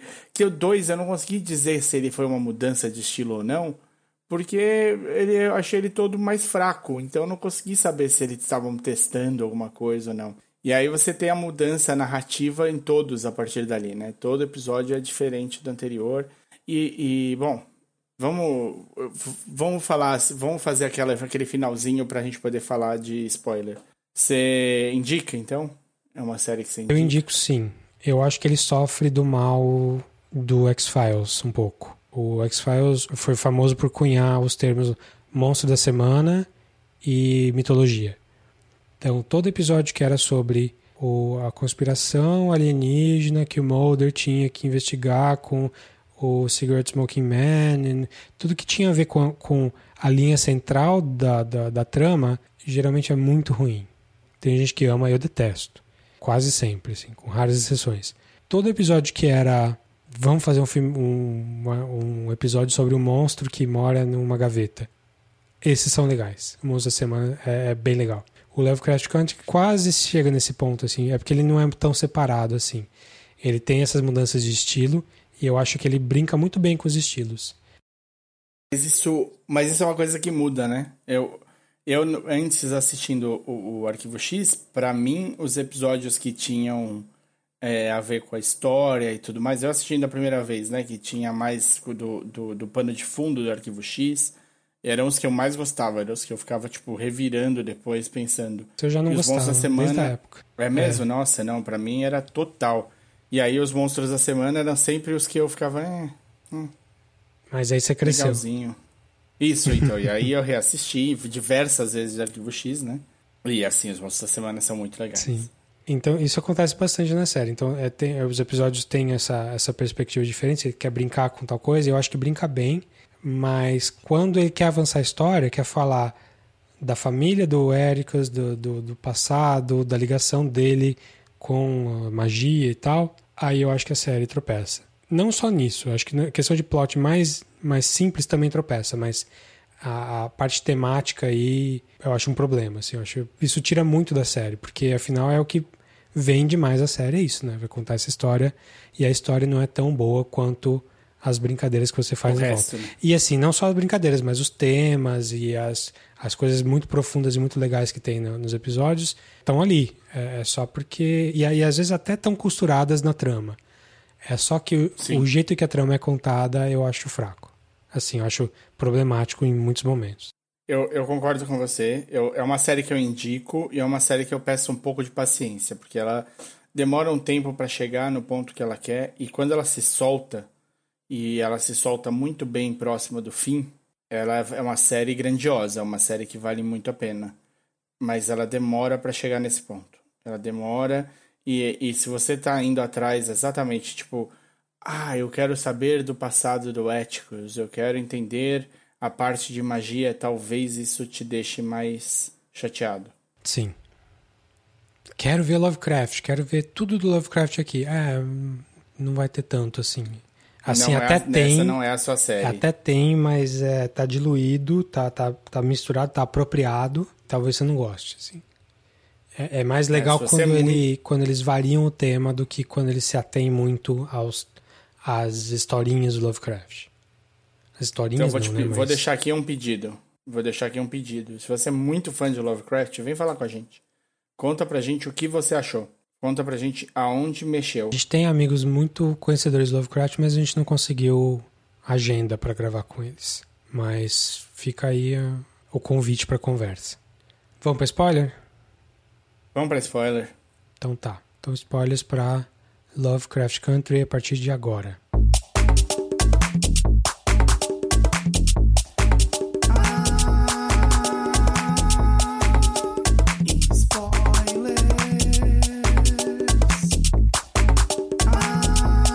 Que eu mais gostei acho que foi da Coreia, de todos.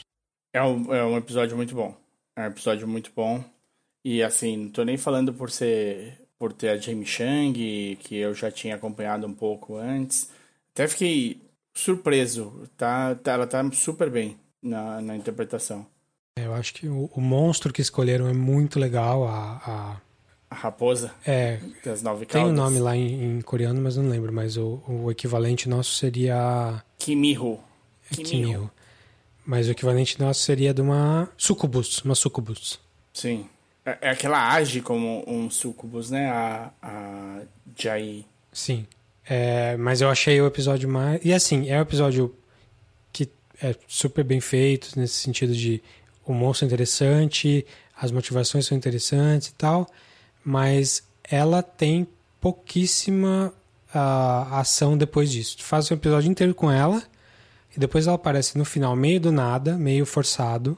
E ela tem uma parte. Você nem viu, né? Você não viu o final, você não viu o último episódio. Não. Mas eu sei, eu li. Ela tem uma participação no, no- no último grandioso momento ali, mas é muito. Não precisava. não- assim, tá, tá, tá sobrando ali. Pra alguém que foi tão importante, que teve o episódio inteiro sobre ela, Foi mal aproveitado. foi mal aproveitada. Toda a jornada dela nos Estados Unidos é mal aproveitada. Isso é foda. Então, o último episódio, pra você que não viu, já com spoilers, é sofre do mesmo mal do segundo. assim. Não acho que é tão ruim quanto o segundo, mas é fraco. Acho que é o segundo ou terceiro pior episódio da série.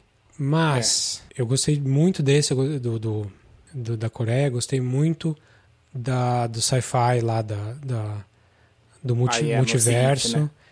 Sim. E, e também tem um problema parecido. É um, uma- um episódio tão interessante, tão com uma conclusão tão é, importante do tipo ela atingiu um nível em que ela pode dizer o que ela quer e ela viveu 300 anos numa terra alternativa e tal. Ela não é um personagem importante na série. Não. Ela tem ela ela ela cresce muito para um personagem que tem muito pouca consequência na série como um todo.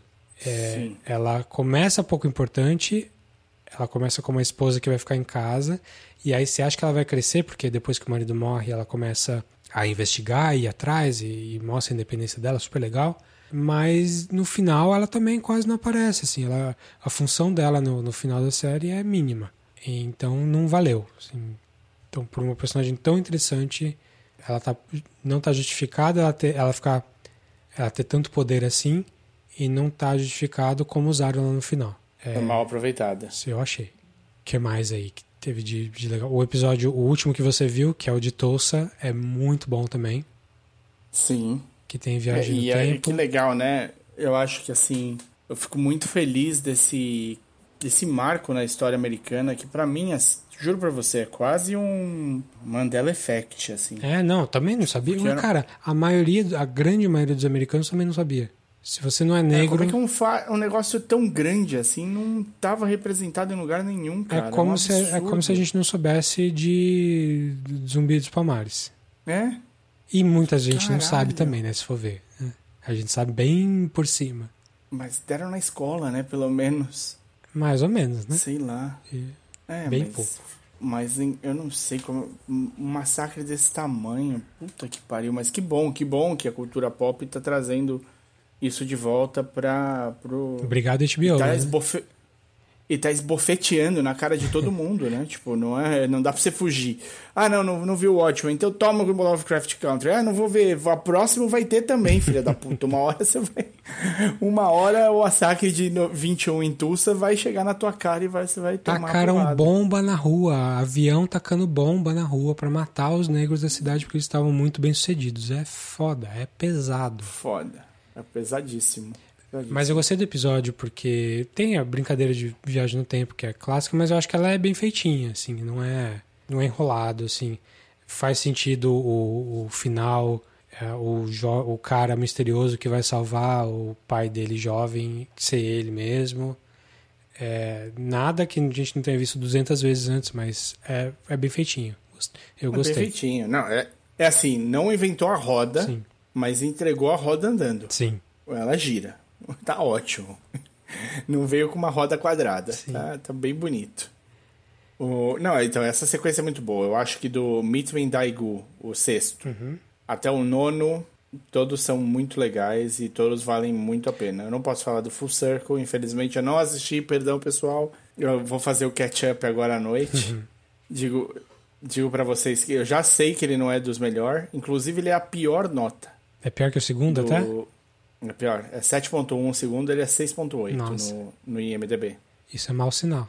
Não só porque é ruim mesmo, mas se a nota tá tão baixa ah. assim, é mau sinal para próximos é, pro... projetos. Exato, para a próxima temporada. Vamos falar aqui um pouquinho de algumas coisas interessantes, tá?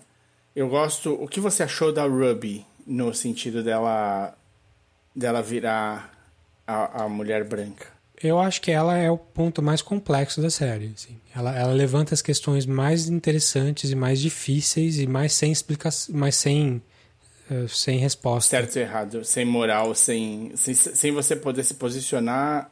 É, eu concordo. O episódio é, dela é, é, é, é, o mais grotesco, assim, é mais, acho que até o mais interessante, porque é, é questão de body, body horror mesmo, de dela derreter e virar outra mulher, assim. É, quer dizer, ela ela derreter a outra mulher para voltar a ser ela. Mas as questões que ela vale... fala. Acho que a gente podia até ter falado e não falamos que tem gore. Tem muito gore. Na série. É. E é um gore é, bem feito um na maior parte do assim. tempo. É. é. É, gore mesmo. É esse episódio principalmente. Hum. O do, do, da Coreia também, mas esse acho que é até mais. É, o terceiro tem uma cabeça. Tipo, o terceiro é o primeiro que ele fala assim: olha, amigo, é gore mesmo, você vai ver. É pior que o Tarantino, Mas tá? é gore de é fantasma. É, é, que, é que eu falei, eu não, não é, gosto de fantasma. Não, não. O, o, o, o gore que tem, que é, que é da hora, que é da hora pra quem gosta, né? É o cara. O, a cabeça sendo decepada e o corpo caindo e o sanguinho ficando escorrendo. Ah, do elevador, né? Do, do, é, no pescoço, é foda. É. E é tipo, fica, um, um, tipo, fica uns dois segundos a mais do que seria ok na cena do, do pescoço ali. Só mostrando o pescocinho sangrando. Sim. Mas você falou da Ruby, é, o, o, o, legal desse episódio dela, em que ela tem a oportunidade de virar a mulher branca lá, é que ela levanta questões que realmente, tipo, beleza, ela, ela, ela, ela quer ser a mulher branca, ela percebe que ela pode ter vantagem fazendo isso, e mesmo que ela não queira especialmente ser branca, ela quer ter a vantagem de ser a mulher branca ali naquele ponto, e ela vai fazer o que ela quer porque ela tá cansada de apanhar na vida. Isso eu acho que é muito legal na série, como todo dos personagens principais, em que ninguém é bonzinho. Uhum. A, a Lori é. Só se importa com ela mesma, ela não se importa com a irmã, ela não vai no enterro da mãe. Quer dizer, não, vai, não foi no enterro da mãe porque ela estava presa, mas ela. É, Letty. Ela é, coloca, ela é colocada como uma pessoa que só se importa com si mesma. O Eri, o Ericus, cara, no episódio da Coreia, em que ele chega lá e mata a pessoa porque ela é suspeita de ser comunista, é uma coisa totalmente plausível de ter acontecido e tal. Mas como uhum. é que uhum. você mantém simpatia por um personagem desse? Que matou a melhor amiga da Kimihiro lá, que era alguém que ela tinha uma, um, uma, um apego emocional grande, totalmente de graça porque ele estava seguindo ordens. E beleza, tipo, como é que você, espectador, consegue manter esse cara como um herói? Uhum. Ele faz, ele dá mancada em vários momentos, mas essa assim é muito claro, assim, o cara não é ele quase, bonzinho. Ele assim. quase quebra o pai dele na porrada. Sim, e ele é homofóbico, porque como é que você vai pôr o cara não homofóbico nessas, nessas condições, né? Anos 50, com o pai que batia nele, é óbvio que ele vai ser homofóbico. Tipo, não tem por... se, se, ele não fosse, ia ficar muito descaracterizado. É, mas é, enfim. Eu acho que o, Mon... eu acho que o Montrose e a Ruby, eles trazem questões muito sérias, muito profundas de debate e de, de conhecimento, assim, de fazer você parar e refletir. São dois personagens que têm linhas de história muito interessantes, assim, muito difíceis. É, o Montrose tem todo o trauma da vida inteira, tanto do homossexualismo latente dele, latente não, que ele que, teve que esconder a vida uhum. inteira, inclusive casando e, e teoricamente tendo um filho. Tendo filho quanto o trauma que ele teve em Tulsa, em que morreu quase toda a família dele e ele viu né, o, o crush dele ali tomar um tiro na cara e como que ele trouxe, como que ele internalizou isso e transformou isso em violência e em coisas ruins pro filho dele, pro, pro próprio filho dele depois. Então realmente tem muita coisa ali. Quando ele mata aquele espírito, aquela aquele hermafrodita que que surge meio do nada naquela sala do museu, que inclusive é outro plot point que é jogado e nunca mais é lembrado praticamente. É, dá pra ver que o cara também não é, ele não é bonzinho, ele não é um herói, ele também não é só o vilão. Os personagens têm estofo, isso é que é legal. Tem, tem de onde tirar ali. Eu só acho que o jeito que tá colocado na série tem problemas. Mas realmente, Sim. ele e a Ruby realmente são os, os mais profundos ali. É, eu acho bem, eu acho bem interessante. Os dois personagens trazem essas dúvidas. Eu acho que justamente o, com Montrose especialmente, por ele ser esse cara mais violento na vida toda, eu fico esperando vários em vários momentos ter uma chavinha que ativa nele dele não aceitar e ele combater o que as sensações que ele tá tendo. Então, tipo, tem aquela sequência que ele tá vendo o, o, as drags se arrumando pro, pro show e tudo mais. E, eu, e, e ele não, e eles estão comentando que ele não beija e coisa assim. E aquilo, eu fico falando, mano, isso vai ativar uma chavinha, uma hora esse cara vai explodir aí dentro, porque ele não vai saber lidar, sabe? Tipo, é, é bem legal, assim, é, o, a tensão que algumas cenas menores acaba trazendo justamente por você entender um pouco mais o personagem, assim, eu acho bem interessante. Sim. A, a Ruby também, a Ruby em diversas cenas, né? Quando ela tá junto das outras mulheres brancas, você tem, você tem essa sensação, assim. Minha única, minha única tristeza com a série é que eles mataram muito cedo o George. É, ele é um cara bom, né? Ele, ele volta o... em termos, assim, mas, mas é, foi um dos problemas do segundo episódio. Meio que tava Sim. claríssimo que ele ia morrer, porque quando ele sai de viagem, ele fala pra mulher dele: Da próxima vez você vai comigo. E aí você tem certeza que ele vai morrer porque não vai ter uma próxima vez. É certeza absoluta. Uhum, uhum. qualquer um que manja de narrativa um pouquinho já sabe, né? É, é o, Che o... Chekhov's, é, é, a ligação, é, últimas palavras de Chekhov. A outra questão profunda e legal que é, é explorada, mas não muito, é no episódio do multiverso lá que a mãe é colocado para ela ver se ela vai abandonar, praticamente abandonar a filha dela. Ela, no fim, ela acaba voltando, ela meio que sabia que ia voltar em algum momento, mas ela precisa se colocar num cenário em que ela não se prendeu com casamento e nem com filhos. Então ela precisa se colocar dançando em Paris ou guerreando e vivendo outras vidas. É, é, é interessante isso, como é que você aceita os papéis que são impostos para você, principalmente se você é uma mulher negra nos anos 50, como que isso é muito mais sério, e é sério pra, até para gente que, que não é de minoria, isso acontece. Você vai se colocando em caixas, né? Você vai se refinando assim, e isso te, te impede de fazer muitas outras coisas. Eu tenho dois filhos, eu uhum. não vou, sei lá, fazer uma excursão de volta ao mundo mochilando. Fica mais difícil. Fica mais difícil. Sem levar eles, né?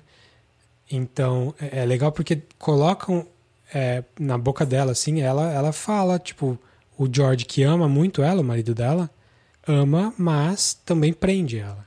E que é uma coisa que a gente tem que meio que aceitar, que essas duas coisas podem conviver. Você pode amar muito uma pessoa e querer o bem e querer o melhor potencial da pessoa e ao mesmo tempo impedir que esse potencial se realize pelo simples fato de você estar lá do lado dela. Ela resolveu viver uma outras vidas porque ela pôde sem a filha e em alguns momentos sem o marido. Felizmente ela, felizmente não, mas sei lá, ela teve a chance de voltar. Só que quando ela voltou já era meio tarde. A menina já estava assombrada por aqueles aquelas personagens muito loucas que mataram o braço dela e estavam transformando ela naquele monstro lá, Bobo. Diga Bobo. Diga Bobo. então legal, olha, quanta coisa super interessante assim que se você você pode deixar passar e falar, ah, a série não faz sentido. Muitas vezes ela não faz sentido, mas se você se esforçar para passar por cima desse sentido, tem muita coisa interessante ali no meio. Então por isso que tem, eu acho, eu acho que tem alguns pedaços bem com boas sequências. Eu, eu gostei. Eu acho que é uma série com ba... experimenta bastante e em algumas vezes que ela experimenta, ela acerta em cheio assim. Para uma série com 10 episódios, se a gente pode falar que quatro são muito bons, acho que com mais alguns ali de médio para bom, é uma série que, que vale a pena ver. Sim. Então é isso? É isso. Fiquem à vontade, venham conversar com a gente. A gente quase com certeza esqueceu coisas falando dessas duas séries. E é ótimo ter a impressão de vocês. É. Se você quiser falar com a gente, procura a gente nas redes sociais, no Podcatching Up, tanto no Instagram quanto no Twitter. Isso, no nosso Facebook é facebook.com.br podcastcatchingup. Ou manda um e-mail pra gente no podcastcatchingup.gmail.com. Isso. Pessoalmente, eu tô no Twitter, eu sou arroba dedonato. E eu sou arroba o desinformante. Isso, acha a gente lá. E logo mais Mas... a gente volta. Até a próxima. Falou!